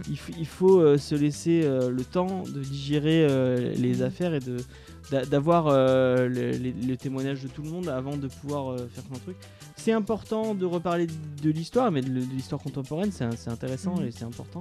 Mais euh, sachons avoir, euh, avoir le, recul nécessaire pour parler de. Bah, il faut dissocier en fait ce que tu veux dire, le côté émotionnel et le côté, euh, voilà, enfin raison, scien- science ou autre. Par exemple, tu vois, je reprends un exemple. Par exemple, quand il y avait les, les attentats euh, en 2001, il y a eu assez rapidement euh, des films qui avaient été faits sur ça. le film il y avait de le Cage Hein? dessus. euh, Oui, il y avait le film de hum, ah ça, je ne trouve plus son nom. Euh, avec il est- Nicolas Cage. Si c'est celui auquel je pense, il avait été fait avant les attentats. Euh, le World non, Trade, non, non, le celui qui s'appelle World Trade Center. Center. Ouais, de, non, ok, hum, non, bah- de Stone, c'est pas Stone, l'acteur Oliver, Oliver Stone, voilà. Euh, Il y avait celui qui était sorti et il y avait un autre film qui s'appelait Vol 93, me semble-t-il. Ouais. Et ça avait été fait genre peut-être 2-3 ans après les attentats. Et c'était quelque chose où il y avait des gens en souffraient encore. Donc euh, c'est vrai que essayer d'apporter un recul, une vision, une réflexion dessus, c'était peut-être un peu trop tôt. Mais en même temps, c'est nécessaire aussi de revenir dessus pour essayer de se poser des bonnes questions et voir ce que ça implique. Et je trouve que finalement, Narco, en nous, parlant de ces affaires-là qui peuvent paraître juste euh, voilà, des chroniques criminelles comme on pourrait voir dans Fait entrer l'accusé, finalement, ça dégage quelque chose d'encore plus fort et ça nous fait une réflexion sur ce qu'on vit en ce moment, sur la politique, sur tout ce qui nous entoure, sur la société, sur le monde. Euh, James, tu veux dire quelque chose? Et après, euh, pour revenir sur les trucs politisés où euh, qu'on essaie de mettre un message, quand le message n'est pas bon, moi, bah, en, restant sur Clint Eastwood, par exemple Grand Torino, qui est un film qui est super réalisé avec une histoire euh, sympa, mais qui pour moi a un message euh, qui me débecte au plus haut point. euh, Sur les armes. sur les armes et sur le fait de, de- de devoir se venger soi-même. euh, qui, tout le film est bien, et puis quand t'arrives à la fin avec cette, Ouais, mais là, c'est pas cette- pareil, on parle pas de faits historiques, donc. Ouais, non, mais c'est vrai sur le, le truc, le truc politisé. Enfin, euh, quand il, il Ouais. il faut essayer de, de, euh, de, de filtrer les, euh, les, les trucs et de regarder les bons films parce qu'il y a des messages. Bah après, tu sont, peux euh, très bien partir d'un- film qui a un message comme ça qui toi te paraît mauvais, mais tu peux y réfléchir dessus. Faut pas le prendre au premier degré. hein. Après, si quand tu sors du film, tu vas chercher des armes, c'est que t'as un problème. Oui, non, mais il y, a des- y a des gens, bah, les, les petits jeunes de. Moi, je pense qu'il y a plein de gens qui regardent. euh, J'ai connu, euh, pour prendre un exemple, j'ai Mhm. connu des gens qui regardaient American History X au premier degré en comprenant pas la fin et en se Ah disant ouais, ah, mais c'est trop bien d'être un skinhead, il faut, il faut aller tabasser des noirs et ce genre de choses. Oui, mais là, c'est qu'ils ont un problème. Ah des oui, je connaissais, euh, bah, j'ai eu la- J'ai eu la chance de vivre dans un dans, en province avec euh, avec des des, des, euh, Des fous. des gens euh, où- malheureusement dans où je vivais il y avait des skinheads et ce genre de, de- de personnes et euh, ouais bah ouais. Non, mais là, c'est parce qu'ils ont des problèmes de base, tu vois, c'est pas pareil. hein. ah oui Ah, oui, alors, bah du oui, coup, ils aiment pas la fin gens du de- film alors. Et oui ils aimaient pas la fin du film ouais ils trouvaient que Ah ouais. c'était Ah, c'est pas, con, euh, ils étaient bien partis, puis ils ont le. Ah, c'est dommage, ça, dis donc. Euh, Qu'est-ce que je voulais dire après Je sais plus. moi j'avais une question un peu bon, c'est une question un peu con hein, Tu m'as fait perdre ma question. que je tiens je tiens et si euh, Pablo Escobar était un personnage de Star Wars pour euh, pour toi qui, qui ce serait? C'est quoi Oh là, cette attends, tu me prends une colle là comme ça. Sais serait pas, euh, Anakin. Je, je sais pas si Jabba le Hutt a, a- a ce- a- a cette même euh, passion de la famille. Si, il a un petit Hutt qui s'appelle Rota le Hutt. Alors peut-être qu'on pourrait dire qu'il avait peut-être ce rapport-là. D'ailleurs, faudrait voir si Rota le Hutt n'a pas fait sorti un bouquin où il critique euh, le Retour du Jedi ou euh, le film de The Clone Wars où on le voit pas en tant que bon père. Je sais pas. À voir. Moi, je dirais Anakin Skywalker parce qu'il y a le côté genre, euh, ouais, j'ai des bonnes intentions, mais je me fais pervertir. Ouais, Et donc après, dès je le départ, le mec est, a de mauvaises intentions. Il est, il est délinquant dès son Ouais, mais de toute façon, qui te dit qu'Anakin il avait pas des mauvaises intentions En fait, il voulait se barrer de sa planète, c'est tout. Sa mère, il fait style, ouais, je l'aime bien. Alors qu'en En fait, ils sur Tatooine, il- dès le début, dès le début, c'était un connard. Il, Mais il ouais, il voulait gens. se barrer. Moi, c'était pas pour le personnage, c'était plus pour l'empire criminel quoi. Oui, oui. Mais euh, en, en termes de profondeur, oui, Jabba le Hutt, on connaît absolument rien de, ce- de son Bah ouais. personnage. Putain, à quand Jabba le Hutt, euh, Star, Star Wars Story, hein Jabba le Hutt, je ne sais bien. pas. Mais Ah, tu vois, juste euh, en plus que avec son langage à lui pendant tout le film. Et on va peut-être le voir dans, dans Han Solo déjà. Ah, ça serait bien. Ça serait Et bien. d'ailleurs, il se pourrait qu'Han Solo, on ait, on ait pas mal d'éléments euh, en lien avec la pègre, etc. Ce serait assez sympa. Bah voilà, en fait, Han Solo, c'est Escobar, on a tout compris. Peut-être que Woody Harrison est un, est un parrain du crime euh, ou ce genre de choses. Ah, peut-être, peut-être. Mais euh, là, il y a eu un article sur les, les inspirations. Et du coup, je pense déjà à certaines choses. Bon, on va pas partir sur Star Wars. euh, Euh, ouais, donc du coup, pour finir, bah, quelles sont vos attentes sur la saison 4 Et après, on finira. Ah bah, Tom, vas-y, dis-nous un peu ce que tu, tu attends sur, sur. Déjà, est-ce que tu penses que cette saison 4 est nécessaire Et quelles sont tes attentes dessus? Pour la saison 4, alors déjà, moi, ce que je voulais dire, c'est que la saison 4, moi, euh, à la fin de la saison 3, je sais pas si tu te rappelles, on a notre, euh, on a notre fameux Peña, en fait, euh, qui est retrouvé par son père à, à la fin. Il, il a pris sa retraite de tout ça, et il y a un mec qui vient lui dire voilà, on aurait besoin de toi pour aller au Mexique. Et je pense Mhm. qu'initialement, ils avaient prévu de, de faire de- d'envoyer Peña euh, au Mexique pour tourner la saison 4 et je trouve que l'idée était vraiment bonne tu le sentais le mec tu sais un peu à la Dark Knight allez je dois rempiler Ouais, euh, c'est c'est plus trop mon truc t'as vu ça James la référence pour toi? Ouais, merci beaucoup, Ouais. c'est gentil. C'est beau, et, hein. euh, touche beaucoup. et donc du coup moi ça, ça me parlait pas mal au départ ça et je trouvais que Mhm. c'était vraiment une bonne idée Euh, dans la saison 4, on a eu ce, ce que tu parlais, James, le gars qui est allé faire des repérages pour la saison 4 et qui s'est fait tuer en fait par, euh, par les gars du, du cartel mexicain et euh, en disant, voilà, avec un message provoque en disant si vous voulez venir tourner votre saison 4, vous avez intérêt de revenir avec, avec des forces de sécurité, etc. Et l'acteur qui joue Peña avait dit oui, moi je veux bien aller jouer. Donc on sentait que, bah, et je- on le comprend le gars, tu vois, il, a, il a son métier, il, a peut-être, il tient peut-être à sa vie aussi. Il avait dit voilà, si on retourne tourner, il y a intérêt à ce qu'on soit bien encadré. Et euh, donc du coup, pour cette saison 4, là, on a appris récemment que ben du coup, euh, Peña euh, ne serait plus le personne, un des personnages principaux, qu'il aurait peut-être juste quelques interventions. On peut imaginer des scènes peut-être tournées même aux États-Unis sans avoir Mhm. besoin de l'emmener jusqu'au Mexique. Donc ça, c'est euh, une petite déception. Par contre, Ah, on a appris que Diego Luna, donc le, ca- le capitaine Andor avec son Y-Wing, allait tourner dans la saison 4. Et alors, je trouve que il a euh, typiquement le, le- le- le profil pour jouer dans Narcos. je trouve physiquement, euh, dans l'attitude, tout, je le vois tout à fait dans ce genre de série. Et je trouve ça plutôt, euh, plutôt positif. Le fait du choix du Mexique, c'est également un très très bon choix, parce que on le sait, aujourd'hui, c'est la, c'est la- la- la- le plus gros marché euh, de la drogue. Et euh, il y a énormément de, corruption, énormément de, meurtres. Je crois que la, proportion de, gens qui meurent de la drogue est assez proche du nombre de morts en Syrie, euh, alors que c'est un pays en guerre, alors qu'eux ne le sont pas. Donc je trouve qu'il y a vraiment un très très gros potentiel. Et le, le gros coup de cœur de cette saison 3 que je n'attendais plus pour la théorie Death Note que tu nous as sorti tout à l'heure, fait Ouais. euh, me rassure et me fait dire que cette saison 4 risque d'être encore plus cool.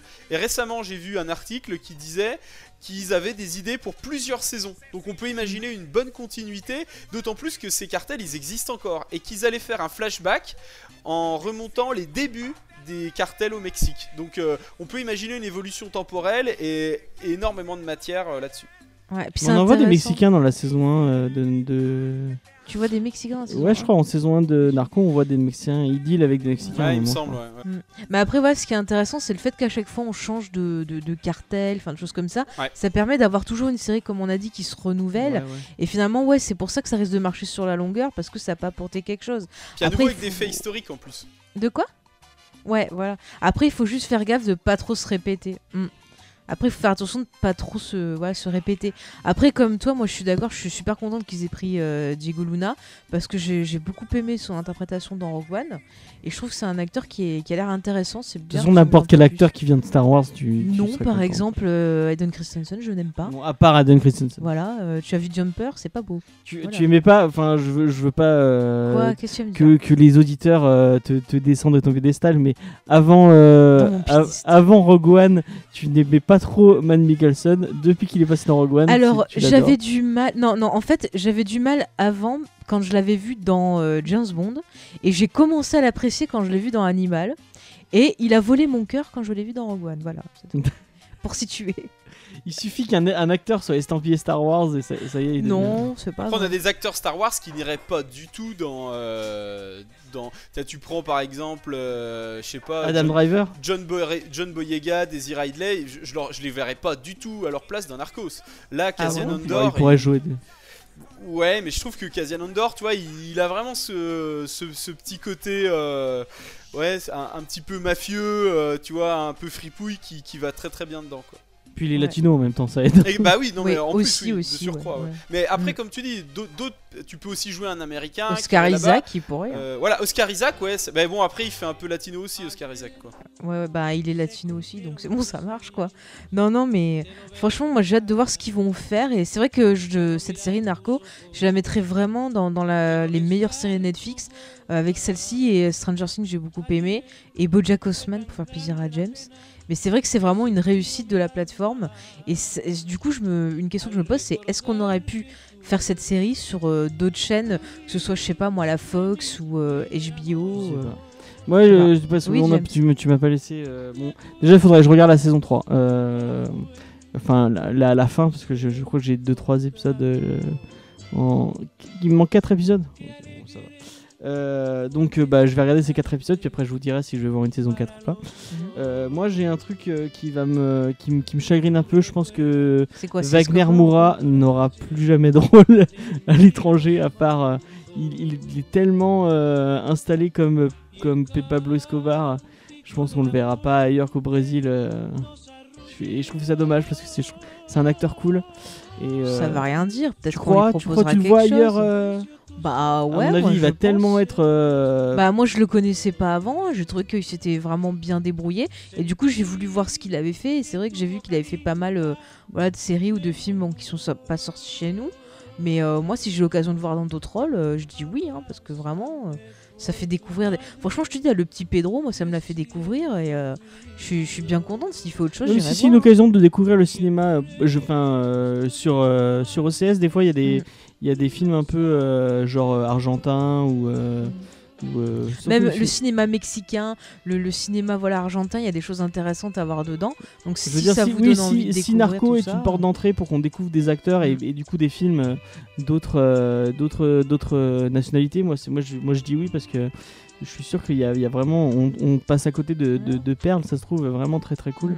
Mais rien que Euh, dans le cinéma de genre, par exemple, euh, t'as des films mexicains, enfin des films euh, voilà latinos bah, qui sont très Toro. qui intéressants. vient Bah, de- Guillermo del Toro est un très bon exemple. Ouais, c'est un Mexicain, mais c'est vrai qu'en matière de films de genre, d'histoires de fantômes, choses qui font peur, je trouve que ces pays-là ont une touche particulière, que ce soit l'Espagne ou autre. On le voit avec Rec, par exemple, le premier Rec était très bien. Ils ont une touche particulière, un regard qu'on n'a pas nous, et c'est vraiment super fort. Et Ils même ont des trouve- thrillers, les, Ouais. thrillers espagnols sont Mm. vraiment très, Mais même cool. tu vois, je trouve sur Narco, moi, tout ce qui est un peu histoire de mafia et tout, en général, euh, ça me gonfle. Mais là, j'étais vraiment pris dedans parce que je trouve qu'il y avait une touche particulière. Et d'ailleurs, on n'a pas parlé du, du réalisateur principal de, de la série. Tu peux me redonner euh, son nom C'est José Padilla. Voilà, c'était un Brésilien. Et en fait, son truc le plus connu, c'est euh, le remake de Robocop. Alors, je sais que beaucoup l'ont décrié. Moi j'aime bien. C'est ce sûr que c'est ça. pas du tout aimé quoi. Vraiment. Voilà. Moi, je, je dirais que je, je m'attendais à pire, mais je dis pas que c'est une franche réussite. Ce que je Moi, retiens, c'est trucs qui Samuel me Jackson. un peu dans celui de Verhoeven, où bah, notamment le fait qu'on on, on, s'a- on s'attarde pas du tout à l'éthique, la bioéthique. Quoi. Ouais, mais c'est pas ça en fait le, le, le truc de Verhoeven. Il est parti sur, sur toute autre chose en fait. C'est plus le côté euh, ouais commercial. Enfin, il y a plein de critiques de société. Parce qu'au final, le mec, il, le mec, il, est, euh, bon, il, va, il a de mourir, mais on lui demande pas du tout son avis euh, à s'il a envie d'être dans un robot. euh. Ah bah oui, c'est sûr. Non mais après, ce qui est bien, tu vois, dans le, le remake, c'est qu'il a Et choisi le remake de partir. s'attarde sur ça. Il, a par- il est parti dans une autre direction. Oui, oui, oui. Après, c'est pas non plus génial point de vue Oui, c'est pas scénaristique, foufou, c'est pas- mais au moins il a pas essayé de copier-coller l'original. Pas- Mais en tout cas, tu vois, ce réalisateur, enfin tout le monde lui est tombé dessus, et je trouve que sur Narco, il arrive à apporter une vraie Il identité. a fait les deux premiers, je crois. Ouais. Euh, Mais il a fait, non, il a pas fait que les deux premiers, il en a fait d'autres aussi. Ok. Mais c'est lui qui a apporté toute l'esthétique, euh, la direction. Je trouve que parfois, comment c'est filmé, on a l'impression d'avoir des caméras à l'épaule, d'avoir justement un côté un peu documentaire. Mais la réelle, est, pour- la réelle est bien. Ouais, et c'est pour ça que ça fonctionne quand on a les images d'archives, parce qu'on a ça qui est déjà intégré dans la, la réalisation, je trouve. Je sais pas si. Tom, tu, tu, tu ressens comment toi au niveau de la réalisation, parce qu'on n'avait pas trop parlé Non, non, non, mais je, suis- je suis à peu près Mhm. d'accord avec ce que vous avez dit, donc euh, ça me va. Et- Ok. Faye, t'avais évoqué qu'on parle de quelques séries, tu sais. euh, Justement, j'allais y venir. Bah, j'allais y venir parce qu'on a fait un peu toute la conclusion. Donc en conclusion, on vous conseille une fois de plus de regarder Narco. Et si vous avez déjà vu Narco, justement, qu'est-ce qu'on pourrait conseiller à nos auditeurs euh, voilà, de regarder, que ce soit en film, en série? Alors, euh, je vais demander à Tom d'abord. Et James, je sais que tu nous as fait une petite sélection de programmes que tu avais repérés sur Netflix qui sont en rapport euh, avec tout ça, Oui. euh, des films, des choses Alors, Non. Dans, dans ce même style, effectivement, les, les séries euh, sur ces thèmes-là, bah, ça pleut, on va dire. hein, vraiment, euh, vous, vous en avez euh, à tire larigot. Euh, alors moi, je vais, je vais pas parler des séries que j'ai pas vues parce que je sais que là, par exemple, il y a euh, la Casa de je sais pas quoi là qui. qui La Casa des je sais pas si vous Papel. allez pouvoir- Faut que je voilà, le regarde. Si vous allez pouvoir m'en parler, de braquage. C'est un truc de bien, braquage, voilà. truc. Ouais, moi aussi, on m'en a dit du bien, mais, c'est encore- sûr qu'on va le regarder. J'ai pas encore essayé. Je, je crois qu'il y a une série sur Escobar qui existe aussi. Que, Il y en a, bah, je vais en parler après, il y en a plusieurs. Ok, bah, je te laisse l'évoquer. Alors moi, en série que j'ai vues et qui me font penser à ces thèmes-là, qui sont toutes des séries que j'ai adorées. Alors tout d'abord, il y a Gomorra. C'est une série italienne qui est tirée d'un roman. Il y avait eu une adaptation film. Euh, donc c'est vraiment, euh, bah, c'est des Italiens, etc. qui jouent dedans. euh, et euh, on est sur le, c'est, oh, j'ai perdu le, le nom de, de, de- la ville, euh, Naples. Vous savez où Mm. avec euh, toutes ces grandes barres d'immeubles et euh, voilà. Merci à madame derrière. qui-. Voilà, c'est ça. Qui, dans laquelle on a, comment dire, voilà, on, on a tout un environnement qui est décrit et qui est assez, assez bien tourné. Euh, moi, j'avais. C'est sur la aimé. Cosa Nostra ou c'est sur un autre euh, La Ah, Cosa je- Nostra Je, Je crois sais- pas, hein. je sais plus, je me rappelle. plus. Ah non, c'est les Siciliens, je crois, la Cosa Nostra. Ouais, c'est sur un autre groupe, hein, j'aime ça. Et Je me rappelle dans- du film. Dans le genre trafic, mais c'est pas, euh, ça va un peu plus loin. Il y a les deux Mhm. séries que j'ai pris en référence, à savoir Peaky Blinders, qui se passe dans les années euh, 20, 30, jusqu'à jusqu'à 30, je crois, qui suit en fait une, euh, une famille non pas de, c'est pas des narcotrafiquants. Bah, c'est 30 puisque c'est après, les... c'est après la Première, Guerre- la première Après Guerre la mondiale. Première Guerre mondiale, ouais. Euh, mais il me semble que ça commence dans les années 20, quoi. Et euh, après, ça, ça continue, il y a une continuité temporelle, et on suit en fait euh, des, euh, des gitans en fait, qui sont sédentarisés et qui ont euh, tout, un, tout un trafic. Et c'est. euh, alors, il y a une BO sensationnelle, et euh, c'est tourné avec des, des, des décors d'autrefois, etc. Euh, et c'est vraiment, vraiment, euh, vraiment génial. Et dans son Il y a. Cillian Murphy dedans. euh, Exactement, voilà, Ouais. le gars joue qui le- joue euh, l'épouvanteur Très bon acteur. dans Batman, c'est ça? Ouais. Ouais. T'as vu ça Et il y a Tom Hardy aussi euh, qui, qui, petit Il y a Tom. Hardy, ah oui, mais ils ont une tripotée. Et il y a euh, dans la dernière saison Adrian Brody aussi, qui joue un Italien. Euh, Mhm. Et euh, vraiment, au au niveau acteur, c'est très très bien foutu. euh, Enfin, enfin, c'est très très riche, hein, vraiment, euh, euh, vraiment très très très bon. Et on a euh, son pendant qui existe, euh, qui s'appelle les Sons of Anarchy. C'est exactement le, le- le- la même série, enfin, avec, euh, mais qui dans une autre temporalité, ce qui se passe aux, aux États-Unis. On suit un gang de motards. Alors dit comme ça, moi c'était vraiment. J'espère qu'un jour, Faye, tu feras une, un geek en série là-dessus parce que c'est vraiment. Oui, c'est possible. Il y a, y a Euh, Ron Perlman, donc c'est obligé que j'en Voilà, Il y a parle. Charlie. Hunnam aussi. Charlie Hunnam et puis Charlie d'autres, hein. M'en fous, il y a Ron Et, euh, Perlman. Et euh, donc cette série, euh, à la base, moi, c'est un pote qui me l'avait conseillé et j'avais jamais voulu y mettre les pieds parce que pour moi, c'était une série de gros beaufs en moto qui se tapaient sur la gueule à coup de virilité, euh, plus viril, plus viril, machin, etc. Et je, je trouvais ça, mais vraiment. Enfin, j'étais vraiment pas hypé. Il a tellement insisté que je m'y suis mis. Et la première saison, j'avais pas accroché. Et euh, après, quand j'ai vraiment poussé, euh, oh là là là là, vraiment une baffe tout le long et avec une bande originale. Alors moi, je suis très rock hein, en, en zik.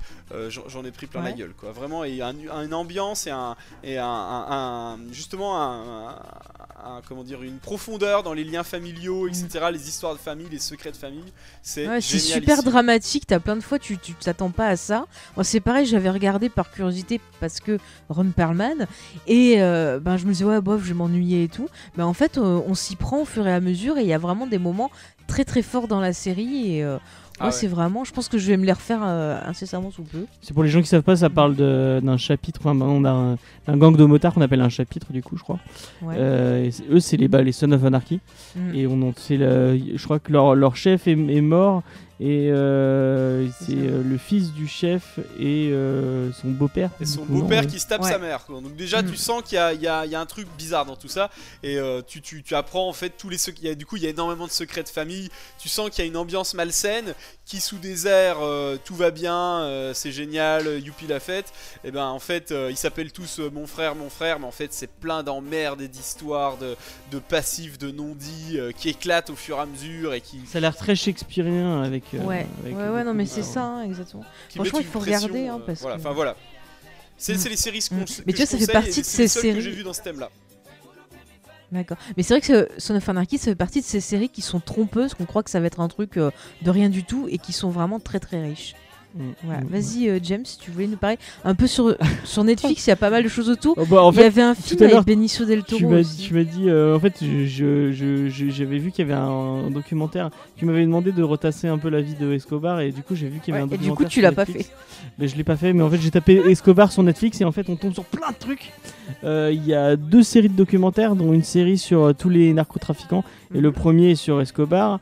Il y a euh, tout un film de documentaire de deux heures euh, qui parle de la traque de Escobar, donc qui, qui revient. euh, et euh, du, où du coup on, euh, Javier Peña et, euh, et, et Steve Murphy, Steven Murphy interviennent aussi en Mhm. vrai et on voit que en fait bah, c'est pas ce que tu disais c'est dans, dans la série c'est des beaux gosses mais en fait c'est des, ces espèces de geeks un peu Steven Murphy notamment il a vraiment un, un look un peu improbable Qu'est-ce qu'il y avait? Il y a deux, trois, il y a trois, je crois, trois séries euh, latino. euh, Ouais, sur ça, il y a pas qui s'appelle El Chapo, il me El semble. Chapo, ouais. Ouais, ouais. Et il y a un Une film qui s'appelle Pablo aussi, euh, Escobar qui et il y a un film mal, avec Benicio del Toro qui s'appelle Los Paradise. Ouais, qui est pas mal. Je l'avais vu, ça se suit assez en fait. hein. Donc euh, bah, si vous aimez. Pablo Escobar, allez-y. Et si et moi il y a un film euh, de Steven Soderbergh que je conseille fortement si vous aimez un peu ce délire-là. Bon, ça se passe au Mexique, ça se passe pas en Colombie. C'est Trafic, Ouais. euh, qui est vraiment très très bien. Euh, on suit, on suit plusieurs personnages. histoires, dont notamment Benicio del Toro qui est un flic en- au Mexique. Euh, et je crois qu'il y a euh, Catherine Zeta-Jones euh, qui vient de perdre son mari et qui ça. découvre que son mari est, est- gère euh, un cartel de drogue. Mm. et qui Elle va a eu un Oscar, il me semble, de second. Ouais, mais elle est, elle est super bien dedans, elle est vraiment exceptionnelle dedans. C'est moi, euh, je- après, je, je sais pas, je suis très objectif parce que j'adore Soderbergh. Je trouve que c'est vraiment quelqu'un, même qui dans Magic Mike arrive à, à faire des trucs intéressants intéressant. avec mais une histoire de merde. Logan Lucky était très bien. Logan Lucky est vraiment très bien. Ouais, si vous avez envie de, bah, c'est un peu dans le même délire, hein, Logan Lucky. Ouais. D'ailleurs, il y a Adam Driver. euh, C'est plus un film de braquage. que Ouais, c'est un film de braquage. ouais. Mais il y a Adam Driver, c'est très Il y a bien. Adam Driver, il y a Shining Tatum. euh, Mm. euh, mais toute la, toute la filmo de Soderbergh, allez-y les yeux fermés, c'est vraiment très cool. Euh, Ocean Eleven, c'est Mhm. c'est cool Ocean Eleven. Euh, Bah donc- après, moi, je conseillerais aussi de, de revoir justement des vieux films de Scorsese, euh, comme je disais, Les Affranchis, même de revoir Le Parrain. Bah, le premier Ocean Eleven, je sais plus comment il s'appelle, euh, bah, l'original. c'est- c'est Ocean Eleven. c'est. Ocean Eleven aussi, du coup, de- où il y avait Où il y avait le Rat Pack, Ouais, le Rat Pack c'était tout ce qui était Sinatra et. Sinatra et tous ses Dean potes. Martin Dean Martin, effectivement. Euh, qui est un film de braquage, euh, bah, Mais là, du- comme Ocean Eleven, du coup. C'est Trafic, comme ça. Même, tu vois, j'encouragerais les gens à revoir Scarface, que ce soit la, la première version originale ou la version de, de Palma, qui est aussi intéressant. Il y a Barry Seal aussi qui parle de. Ouais, Hill qui est en lien justement avec. en lien euh, avec Escobar, puisqu'on voit le personnage dans la saison 1, on le voit, euh, Barry Seal. Mhm. C'est-à-dire Euh, qu'en gros, Barry Seal, c'est quelqu'un qui euh, s'occupait de faire sortir la drogue de Pablo pour euh, l'amener en gros euh, vers les différentes Non, lui c'était les avions en fait, il gérait les avions. Oui, mais il y euh, avait la drogue dedans et il les faisait ouais, passer. effectivement. Mhm. Euh, Qu'est-ce que je voulais dire Tu m'as coupé. Ah oui, il Bah. y, a, y a le film avec Péné- euh, de Johnny Depp et Pénélope Cruz. Oh, il était pas terrible. Ah, moi, euh, Blow. Ouais, il est pas terrible. Moi, j'aime bien Blow. hein. Moi, j'étais moins emballé sur celui-là. Je mettrais un petit veto. Enfin, testez-le quand même, mais petit veto. Euh, rien que pour Pénélope Cruz Bah, et Johnny Depp. Voilà, ils sont très bien tous les deux, mais l'histoire, elle est quand même euh, un petit peu. euh, D'accord, en dessous. Voilà, en dessous. ouais. Donc euh, voilà, vous avez plein de vous avez plein de pistes si vous avez envie de regarder des trucs. Mhm. Et euh, bah, je, je plus sois les les, les, euh, les séries de de Tom qui sont vraiment très cool. Son of Anarchy, il faudrait vraiment que je m'y remette parce que Ouais, j'avais je pense commencé. que peut-être on fera ça la saison prochaine. Peut-être, Peut-être, peut-être. peut-être. Et puis euh, Peaky Blinder, il y a Tom Hardy, je suis fan à contester Tom Hardy. Euh, comme euh, j'ai j'ai aimé Warrior alors que c'est un film nul à chier, mais euh, il y a Tom Hardy dedans. C'est- parce qu'il joue dans Batman, non? Non, mais même avant, je trouve vraiment. euh, bah, Ah je- que sais pas si t'as vu Bronson de euh, Nicolas Wingley Refn Non, j'ai vu. non. où il joue un mec, euh, il joue encore une fois un criminel. Euh, jette un coup d'œil parce que c'est vraiment un super film. euh, si t'aimes bien Tom Hardy et si t'aimes bien les gens. Bah, la série qu'il avait fait qui était produite, c'est pas par Ridley Scott qu'on n'avait pas fini de voir. euh, euh, ah, pas Tatou, euh, non comme ça. Euh, ah, ça commence par Ta. Ah oui, c'est vrai, on a oui, euh, Tabou. Tabou, voilà, Tabou. qui était pas J'en mal. Il y pas fini de une- regarder, ouais. faut qu'on finisse, mais il y avait une, une film. Il y avait un petit côté Peaky Blinder aussi. sympa, ouais. ouais, ouais. Puis lui, il était impressionnant dedans. Ouais, bah c'est Tom Hardy en même temps. Enfin voilà. Bon, mais je pense que là déjà, on a fait pas mal de recommandations pour, euh, pour nos auditeurs. hein. Là, vous avez de quoi faire. Ouais, ils en En ont tout pour cas- une année là déjà. hein. Ah, c'est bon là, ils sont tranquilles. hein. Euh, T'as pris les notes, cas- j'espère, avec tous les trucs que tu dois regarder.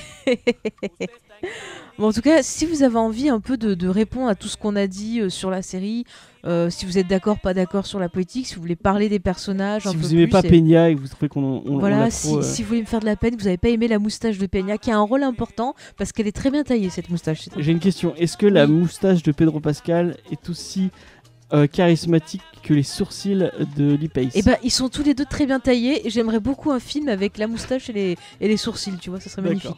Ah, tu fais un film de, de policier, genre euh, l'arme fatale avec, c'est bon, j'achète. non, mais j'ai une obsession sur les trucs. euh, Bon, c'est symétrique, enfin bref.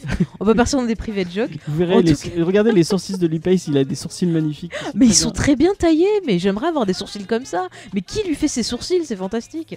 Bon, enfin bref. En tout cas, chers auditeurs, si vous voulez parler avec nous ben, de la série, euh, de tout ce qu'on a dit, des sourcils ou quoi, euh, bah, on vous invite comme d'habitude à nous laisser des commentaires, nous envoyer des mails, tout ce que vous voulez. C'est- open bar. Avec le hashtag dit. sourcils de Pace. Ouais, le hashtag moustache aussi, ça marche. encore une fois, bah, on va remercier Tom euh, d'avoir participé à l'émission. Si tu veux rappeler encore une fois donc où on peut te retrouver, pourquoi il faut écouter ton émission qui est très très bien sur Star Wars, fais-toi plaisir, c'est le quart d'heure pub. Eh bien écoutez, euh, rejoignez-nous sur Star Wars en direct et puis surtout n'hésitez pas aussi à venir sur les réseaux sociaux parce que nous ce qu'on aime bien chez Star Wars en direct, bah voilà, c'est le fait d'échanger et sur euh, nos réseaux sociaux on a de plus en plus de gens qui viennent parler avec nous et euh, c'est vrai, c'est toujours un plaisir. Donc euh, voilà. Et puis Mm. merci surtout de m'avoir accueilli, c'était encore hyper sympa. Ah bah de rien, tu Moi, je tiens tu à dire en direct que vous avez Ouais. pas assez de filles dans votre équipe et que vous devriez recruter Faye parce qu'elle elle euh, très bien de On Star on Wars. l'a fait venir euh, la dernière fois. hein. Mais eh ben, c'est pas n'importe assez, quoi, pas assez. Mais ça va pas, non. C'est- Ceci est un message à Danny Bépin. euh. Mais l'autre il veut se débarrasser de moi en fait, il veut me refiler à une autre équipe. On Non, a non. compris. Mais je suis sûr qu'elle, que ce serait un, un membre euh, parfait pour votre équipe. N'importe quoi, mais arrête, euh, James. Bah écoute, je, je- je lui, je lui passerai l'émission et puis du coup, euh, je- je- euh, on verra ce qu'il, ce qu'il en dit quoi. Après, euh, tu vois, moi je, suis qu'un simple exécutant. hein. Elle est toute rouge. Bah ouais, moi je suis pas du genre à, moi, à me faire ma pub. Elle en peut Excusez-moi, non mais je m'attendais pas à ce qu'il sorte ça. Bon, ben, en tout cas, nous, si vous voulez donc nous retrouver, venir discuter avec nous, comme on a dit, c'est euh, Facebook Geek en série, le podcast, on note bien. Sur Twitter, euh, arrobase geekensérie.rcm, c'est ça, James RCM, exactement. Voilà, sinon par mail, James, peux-tu rappeler euh, Voilà, c'est tout simple. moi, vous pouvez me retrouver sur Comedy Discovery tous les lundis. euh, juste après, euh, bon, si vous n'êtes pas en radio, mais juste après, euh, ou même en podcast, euh, Comedy Discovery, tout simplement. Bah, ils peuvent nous écouter euh, comme Discovery après avoir écouté cet épisode, par exemple. Effectivement. S'ils ont envie. Notamment, vous Et pouvez. Mhm. Cette semaine, on va faire un, un épisode sur Black Panther, le film. euh, Ouais, Il y en a un sur les comics et on en fait Il y en a un qui est dispo déjà sur les comics et on va faire un sur le film. Ouais. Et, Et, du coup, on voulait en profiter, si tu veux en parler, euh, tu, as travaillé, enfin, tu travailles sur un nouveau projet de podcast. alors, on a Et on a enregistré, tourné le euh, on a enregistré hier. Donc, Mais là, je- hier, ils savent pas. Oui, je sais pas, ça se trouve, il sera déjà sorti.